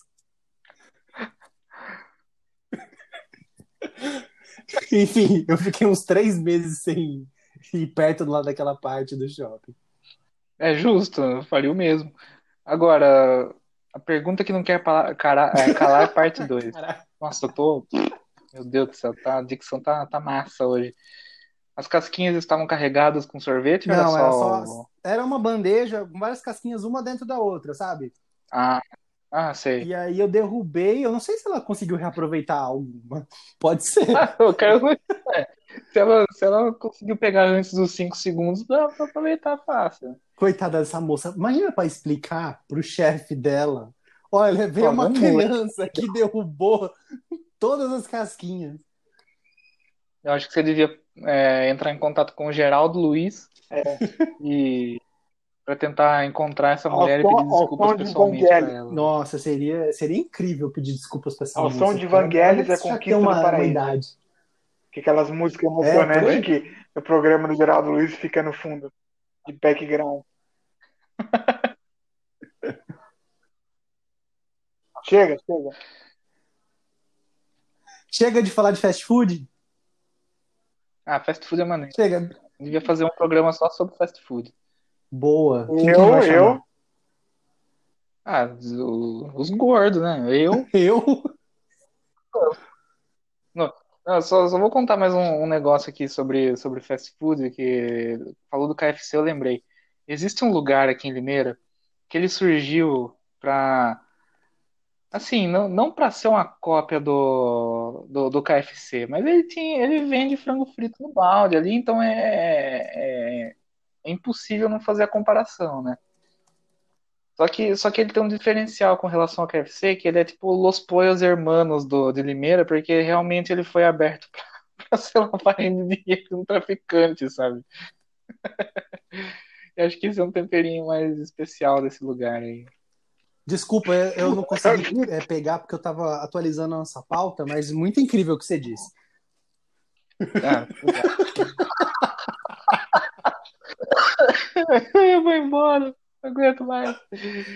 Vocês assistiram Breaking Bad, né? Pelo amor de Deus. É, eu não assisti, cara, não deu saco pra esse Ah, tipo então, de série. então deixa quieto. Ah, foi, É foi- muito foi feio demais. Foi muito feio a minha comparação aqui, então deixa quieto. Eu espero que quem ouça pegue a referência. Ah, com certeza. Nossos ouvintes são muito inteligentes. A gente tem o quê? Três ou quatro? Nossa, o sarcasmo come solto. Vamos pro Omeleft? Vamos. Principais novidades da cultura pop. Vamos continuar nessa pegada aí de Covid, de pandemia, porque Essa pegada agradável o de Covid e pandemia. Como que é, Vitor? Só papo bom. É, o Vax Live, artistas internacionais, os internationals, pica da galáxia, eles vão fazer um show para financiar vacinas da Covid. A gente tem nomes aí, Foo Fighters, J-Lo, Ed Vedder. Vão reviver os anos 80, os anos 90, 2000, que tiveram grandes festivais em prol de uma causa. Robertinho, o que você acha É. disso? Deixa eu ver a lista de, de artistas. Enquanto- de Foo Fighters, J-Lo. Foo Fighters e- e Ed Vedder já me deu, já deu uma preguiça. Eu quero fazer uma pergunta para vocês, caçadores. É, Eu não, não entendo por quê. Eles vão fazer um show em prol da vacina para arrecadar dinheiro. Só que É. tem Talvez vacina seja comprar? terceiro mundo, não sei. Ah, cara, faz encomenda, velho. Faz encomenda. É igual, é igual, o- é igual, é, é igual aquele consórcio lá, né? Os caras fazem, fazem a encomenda lá do lote, daí já fica separadinho ali. É, não, não achei a, a lista. Demorou um, um Não, ano para os caras eu se não entendi a- a do, Set list que você falou. do, do festival É, em prol das vacinas. Tem uma certa coerência entre Ed Vedder e, e Foo Fighters, mas Jennifer Lopes.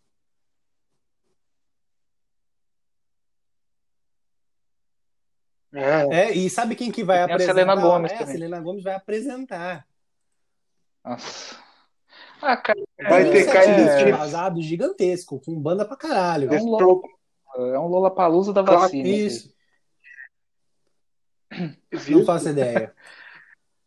Não. The, Arctic The Strokes Monkey. existe ainda? Ah, não sei, mas se existir é uma tristeza pro mundo, né? Ed Mota. Nossa, isso aí é pior ainda, né, cara? Nossa, pelo amor de Deus. É, ah, ó. Ed Mota. Vai ter participações de Ed Mota e Ed Vedder. Será que vai. Aqui tem uma, uma passagem legal do, do, do. Tim Maia com, com o Ed Mota, né? Que o Ed Mota, no começo da, da carreira, ele só fazia música agitada, que fazia todos os instrumentos com a boca e tudo mais. Isso até hoje. Aí, aí perguntaram pro, pro tio dele, o Tim Maia, o que, que você acha das músicas do, do seu filho? Do, do seu filho? Do seu, do seu sobrinho? Pai, Não, precisa ser mais corno nessa vida. pra fazer música melhor. Não conheço, nunca ouvi falar. Vai ter um, um- vai ter um outro cara aqui, um tal de J Balvin. Não conheço, vocês conhecem? Não conheço. Hum, também nunca ouvi falar. Vai Hershey's. ter outra, vai ter uma moça aqui, uma tal de Her. Também não conheço. Ela não conheço também. Esse eu conheço. Mas Esse Her, conheço. Her não conheço não. Eu conheço a banda Hall. Hum, de- Desconheço. Her, nunca ouvi falar. Não. Só desses aí, Os imitadores de Mig. banda Eu Eva. conheço os, como que eram os interceptadores do Os interceptadores com seu álbum de sucesso, Checkmate.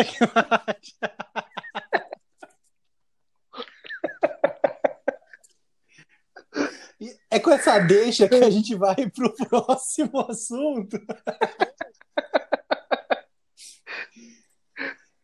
Ai, meu Deus. Roberto é fã do, do Jovem Nerd. A Magazine Luiza comprou o Jovem Nerd. Você viu? O meu dinheiro Jovem Nerd da é ação demais. que eu comprei da Magazine Luiza foi pra comprar o Jovem Nerd, caralho.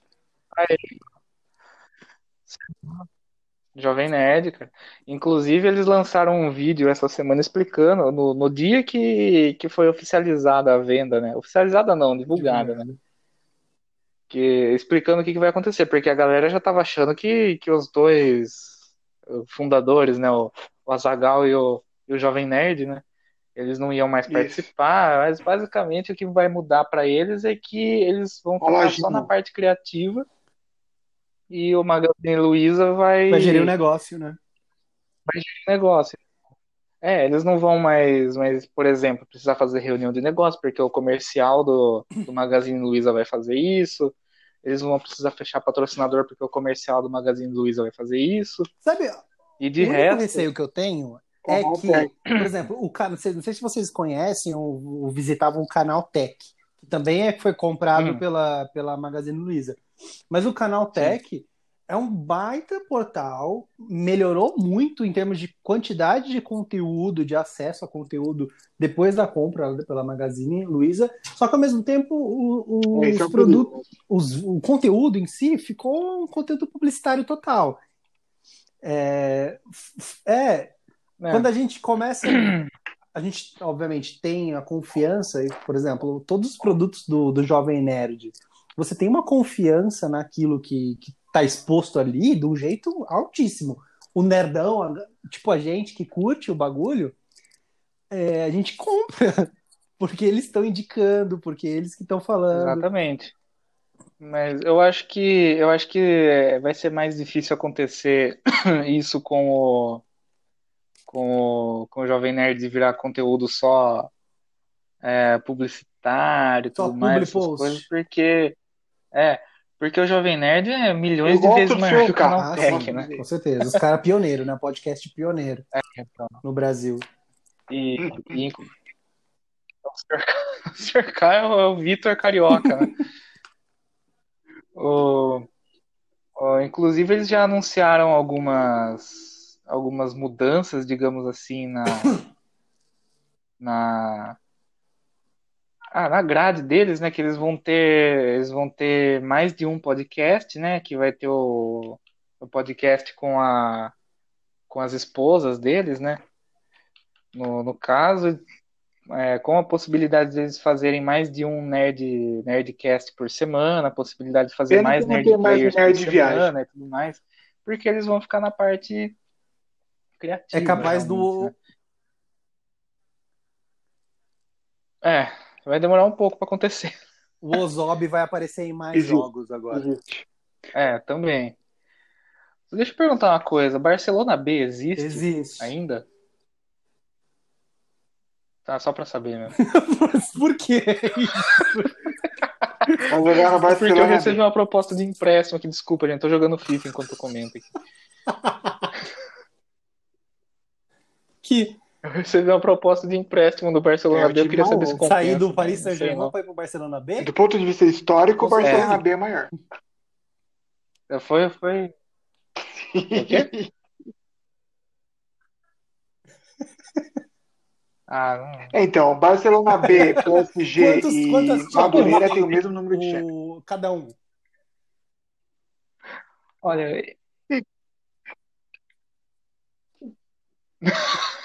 Ou seja, 15 cada um, né? Madureira. Não. Galera, vocês querem comentar mais alguma coisa do Jovem Nerd? Eu queria, eu queria deixar uma, uma recomendação aqui do, do Jovem Nerd, pra- já que a gente tá falando de fast food, assistam o Nerdcast Junk Food. É maravilhoso. E com essa recomendação, já quero puxar também o Roberto, que vai ser o nosso anfitrião, que eu acabei de colocar na pauta aqui, que eu tinha Ai, esquecido. Deus. A gente fazer uma homenagem ao Bar da Montanha, um incrível lugar que a gente nunca foi. Só o Roberto. Ah, mas a gente vai em algum momento. O Bar da Montanha, digamos assim, que é o reduto do rock and roll do interior paulista. Né? O Bar da Montanha, 21 anos, né, na, nessa, nessa indústria musical, já trouxe já trouxe vários artistas nacionais e internacionais, só para citar alguns exemplos, né? Quem já tocou no Bar da Montanha, Angra, eh, André Matos, Run DMC. Edu, Edu Falaschi, os três, três relacionados, né? o Run DMC com Aerosmith, ah, a Fresno já tocou no Bar da Montanha, The Maine já tocou no Bar da Montanha, bandas mais novas como Ginger, que é uma banda de, de heavy metal que está crescendo muito nesses, nesses últimos anos. E também é uma banda, é, uma, é um, é um bar que abriu muitas portas para vários artistas em início de carreira, né? Edson e Hudson, grandes Edson Entre eles, nossa dupla country sertaneja music, né? orgulho de. Limeira, Edson e Hudson. Edson e Hudson. É. Country music. O Bar da Montanha é aquele lugar assim que, que para mim agora é um momento momento desabafo, né? Que eu passei eu passei duas partes da minha vida muito tempo em dois lugares. Uma foi na igreja e depois quando eu parei de ir na igreja eu comecei a frequentar o Bar da Montanha toda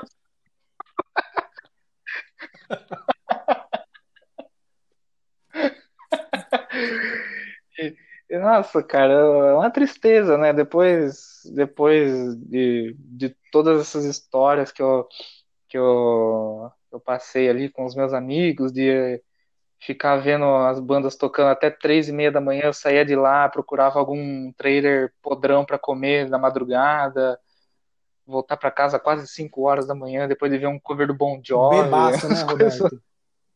Não, pior que não, porque eu não. É muito caro, era muito caro beber lá, cara. Não tinha como. Se você fosse pra encher a cara lá, você ia largar seu salário ali, velho. Não tinha como.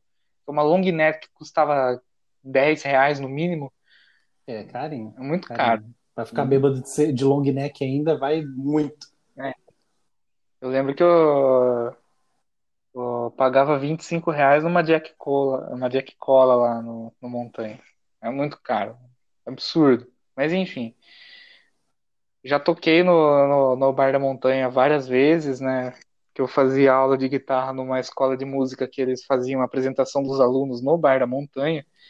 E era muito legal porque, tipo assim, é, a gente ensaiava para essa audição dos alunos aí, depois quando a gente ia tocar, toda a galera ali em pé dava aquele clima de show, né? E várias bandas surgiram desse momento, né? Dessa escola de música, né? E com a minha banda, já toquei lá algumas vezes também, foi, foi super, super da hora. Enfim, é um, um lugar que vai deixar saudades. Mas tem a esperança de, de voltar assim que passar essa, essa catástrofe que a gente está passando por aí. Desde né? Ah, tem que 2013, voltar porque a gente 2013. tá é, Faz uma programando esse encontro no Bar da Montanha desde dois- Desde 2013. É, então, pior que é mesmo. É Nossa, bodas do quê? Bodas de anos. cebola, sei lá, sempre tem um nome Pô, assim, 10 anos quase. 2023, 10 anos, cara. Janeiro do. né? A gente tá há muito tempo falando, não, vamos lá no Bar da Montanha. Todo mundo ficar muito loucão, a gente vamos ver um- escutar um rock and roll. né? Inclusive, eu vi, o- vi um show do Raimundos lá no Bar da Montanha que eu me decepcionei, porque eu paguei o ingresso com os caras falando que ia ser o show elétrico do Raimundos. Fui preparado para entrar em rodinha, para bater na galera, para Falaram que ia ter o Rodolfo também, porque. Pra mentir assim? Não, não, não falaram. Não, não, não. Pô, a, a mentira ela tem que ter um álibi. Falaram que ia ser. Não confirmaram mais nada depois disso. Eu fui preparado pra entrar no mosh, pra fazer um stage dive, pra bater no digão. Arremessar uma long neck. Nesse aí você comprava é, long neck. é pagar 10 conto pra long neck pra bater no cara com ela. Pra chegar lá e o show ser da turnê acústica do Raimundo. Sabe? Pô, mano, nossa. Ainda bem que É. não foi caro o ingresso, mas fiquei triste. né? Eu fui preparado realmente pra pra uma coisa violenta, que o show do Raimundo é violento, né? Infelizmente não, não foi naquela vez que eu vi o Raimundos é, elétrico. Só que É, uma terra semana de depois confiar. foi aniversário da, da grandíssima me- megalópole de Cordeirópolis, né? E a prefeitura, a prefeitura de Cordeirópolis contratou o Raimundos para tocar no aniversário deles e daí foi o show elétrico. E melhor de tudo, foi de graça. Então, Saudades de show festival de graça é a etapa. melhor coisa, cara. Nossa. nossa, demais. Saudade da virada maior cultural. lá em nome dos jogos do Brasil. Puta, virada cultural. era muito da hora. Putz. Festival etapa. Sarau do colégio. Viu, falando em Sarau do Falou. Colégio, já contei também a história pra vocês que eu vi a banda do Fiuk antes dela ser famosa. Ele, Eu nem sabia quem que era o tocou Fábio Júnior. no, na nossa escola lá. Eu nem sabia que, é, que o Fiuk era filho do Fábio Júnior. É, aí já é um pouco demais. Ah, dependendo da idade que você tinha, era a banda Rory. Eu não, eu não lembro o nome da banda dele, mas era ele porque a- uma das professoras ela falou: Ah, esse aqui é o, o Fiuk, filho do Fábio Júnior. Foi um, foram, foram uns dois, três meses antes de estourar, porque eles estouraram na MTV e tudo mais. Mas pra você ver, o cara tocou lá no Rock Mata Fome, lá pra 50 nego lá da escola lá do Colégio das Américas ali da Matarazzo. Cara, você é muito playboy, velho. Que playboy, bicho. Ah, desculpa, que pra mim em São Paulo, você fala uns nomes desse aí, Matarazzo, é tudo playboy Playboy é mim, você que tá que teu pai fica dando rolezinho de trator na sua fazenda gigantesca, colhendo laranja.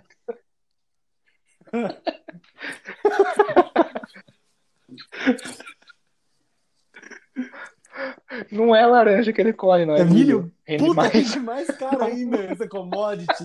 Porra, Roberto, vocês são milionários, vocês escondem. Ah, eu não sei onde que tá esse dinheiro, então.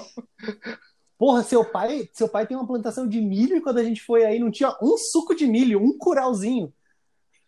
Ah, é porque, porque é recente, né, cara? Porra. É recente. Ele não, ele não, não, não planta o milho verde, assim. Quer dizer, ele não, não colhe o milho verde. Ele, ele deixa secar pra vender pra fazer ração. Ah, saquei. Ah. Dá mais dinheiro, né? É, em tese sim, né?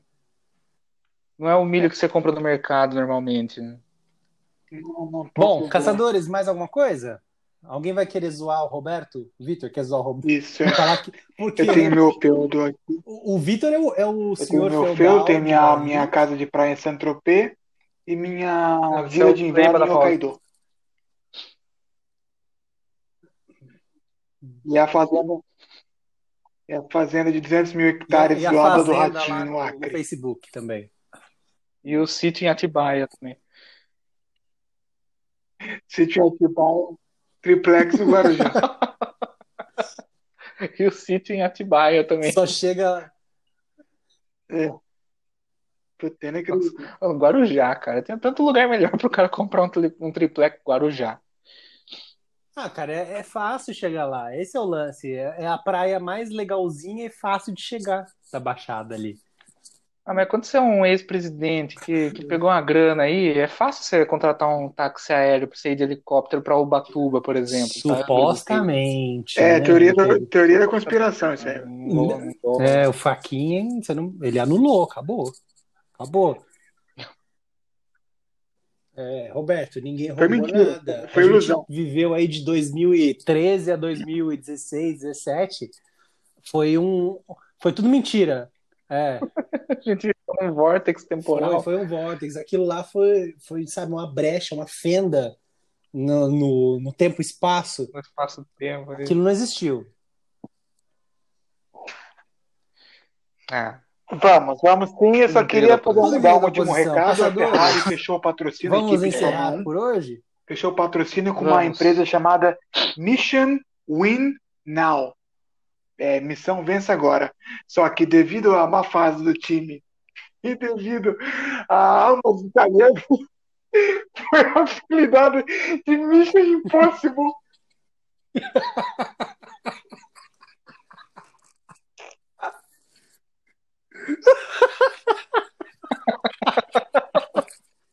É isso, tchau.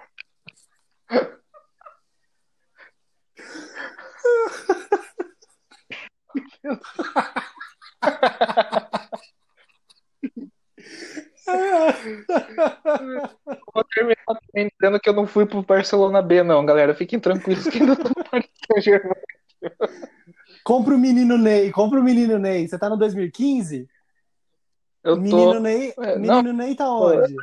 Barça? Não, ele era do Barcelona nessa época. Só que eu, eu tô jogando com, com um jogador, um jogador único, sabe? Eu criei meu, meu avatar aqui. E o impressionante é que eu cheguei num momento no jogo que o PSG realmente comprou o menino Ney. Então eu faço dupla de ataque com o menino Ney. Lógico que eu não passo a bola pra ele porque eu não gosto do Neymar. Roberto, o seu adiós.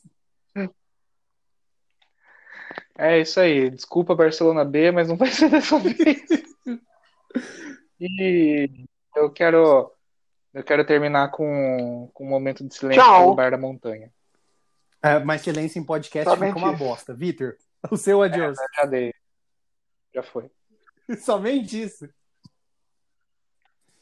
O, o Vitor, que agora. Eu fiz, porque agora eu tô aqui no celular. russo. Você fez outro, outro é, usuário do Anchor? É, graças ao Ah, 5G da Huawei. Ficou bom agora a sua conexão. Só no fim do, do programa que a conexão ficou boa.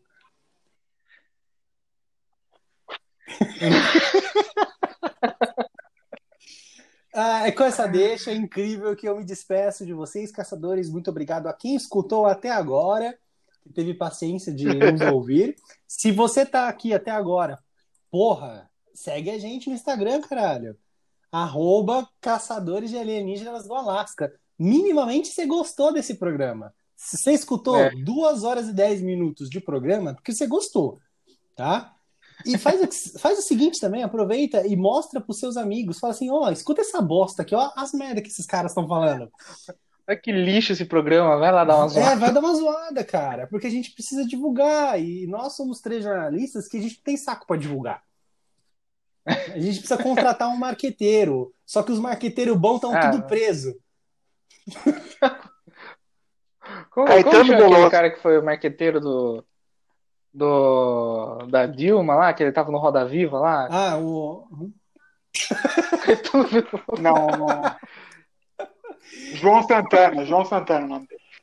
Ai, meu Deus do céu. qual- tem, tem, o, tem um monte de marqueteiro, né? É o, o Barbicha, esse aí, o da Barbichinha. A pergunta pra Marina, É, esse é Esse, bom. aí- esse Esse é é pica, hein? Esse. Oh, e- os caras conseguiram eleger a Dilma?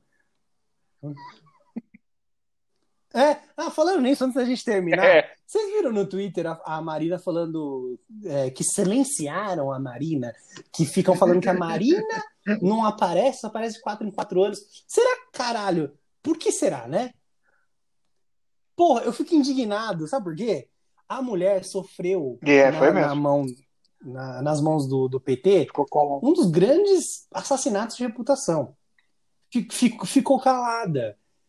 Ai, mas eu, fa- eu falei na época da eleição. Tá bom, mas na época da eleição aquilo é argumento de eleição. Agora, se, se, se você não sustentar aquilo, vai, vai simplesmente sumir. É a mesma coisa que aconteceu. Ela sumiu, as opiniões caiu no Sim, as opiniões dela são irrelevantes. Ela não consegue nem, nem cativar a esquerda mais, que ela não sei nem se chegou a cativar.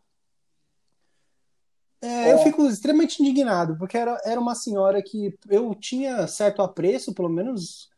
é, sei lá, é uma, uma pessoa que parecia honesta. No meio desse mar aí de, de moluscos e de hienas e de mandriões E de vampiros. de vampiros. Eu falei pra Bruna hoje, nossa, que saudade do governo Michel Temer. É verdade.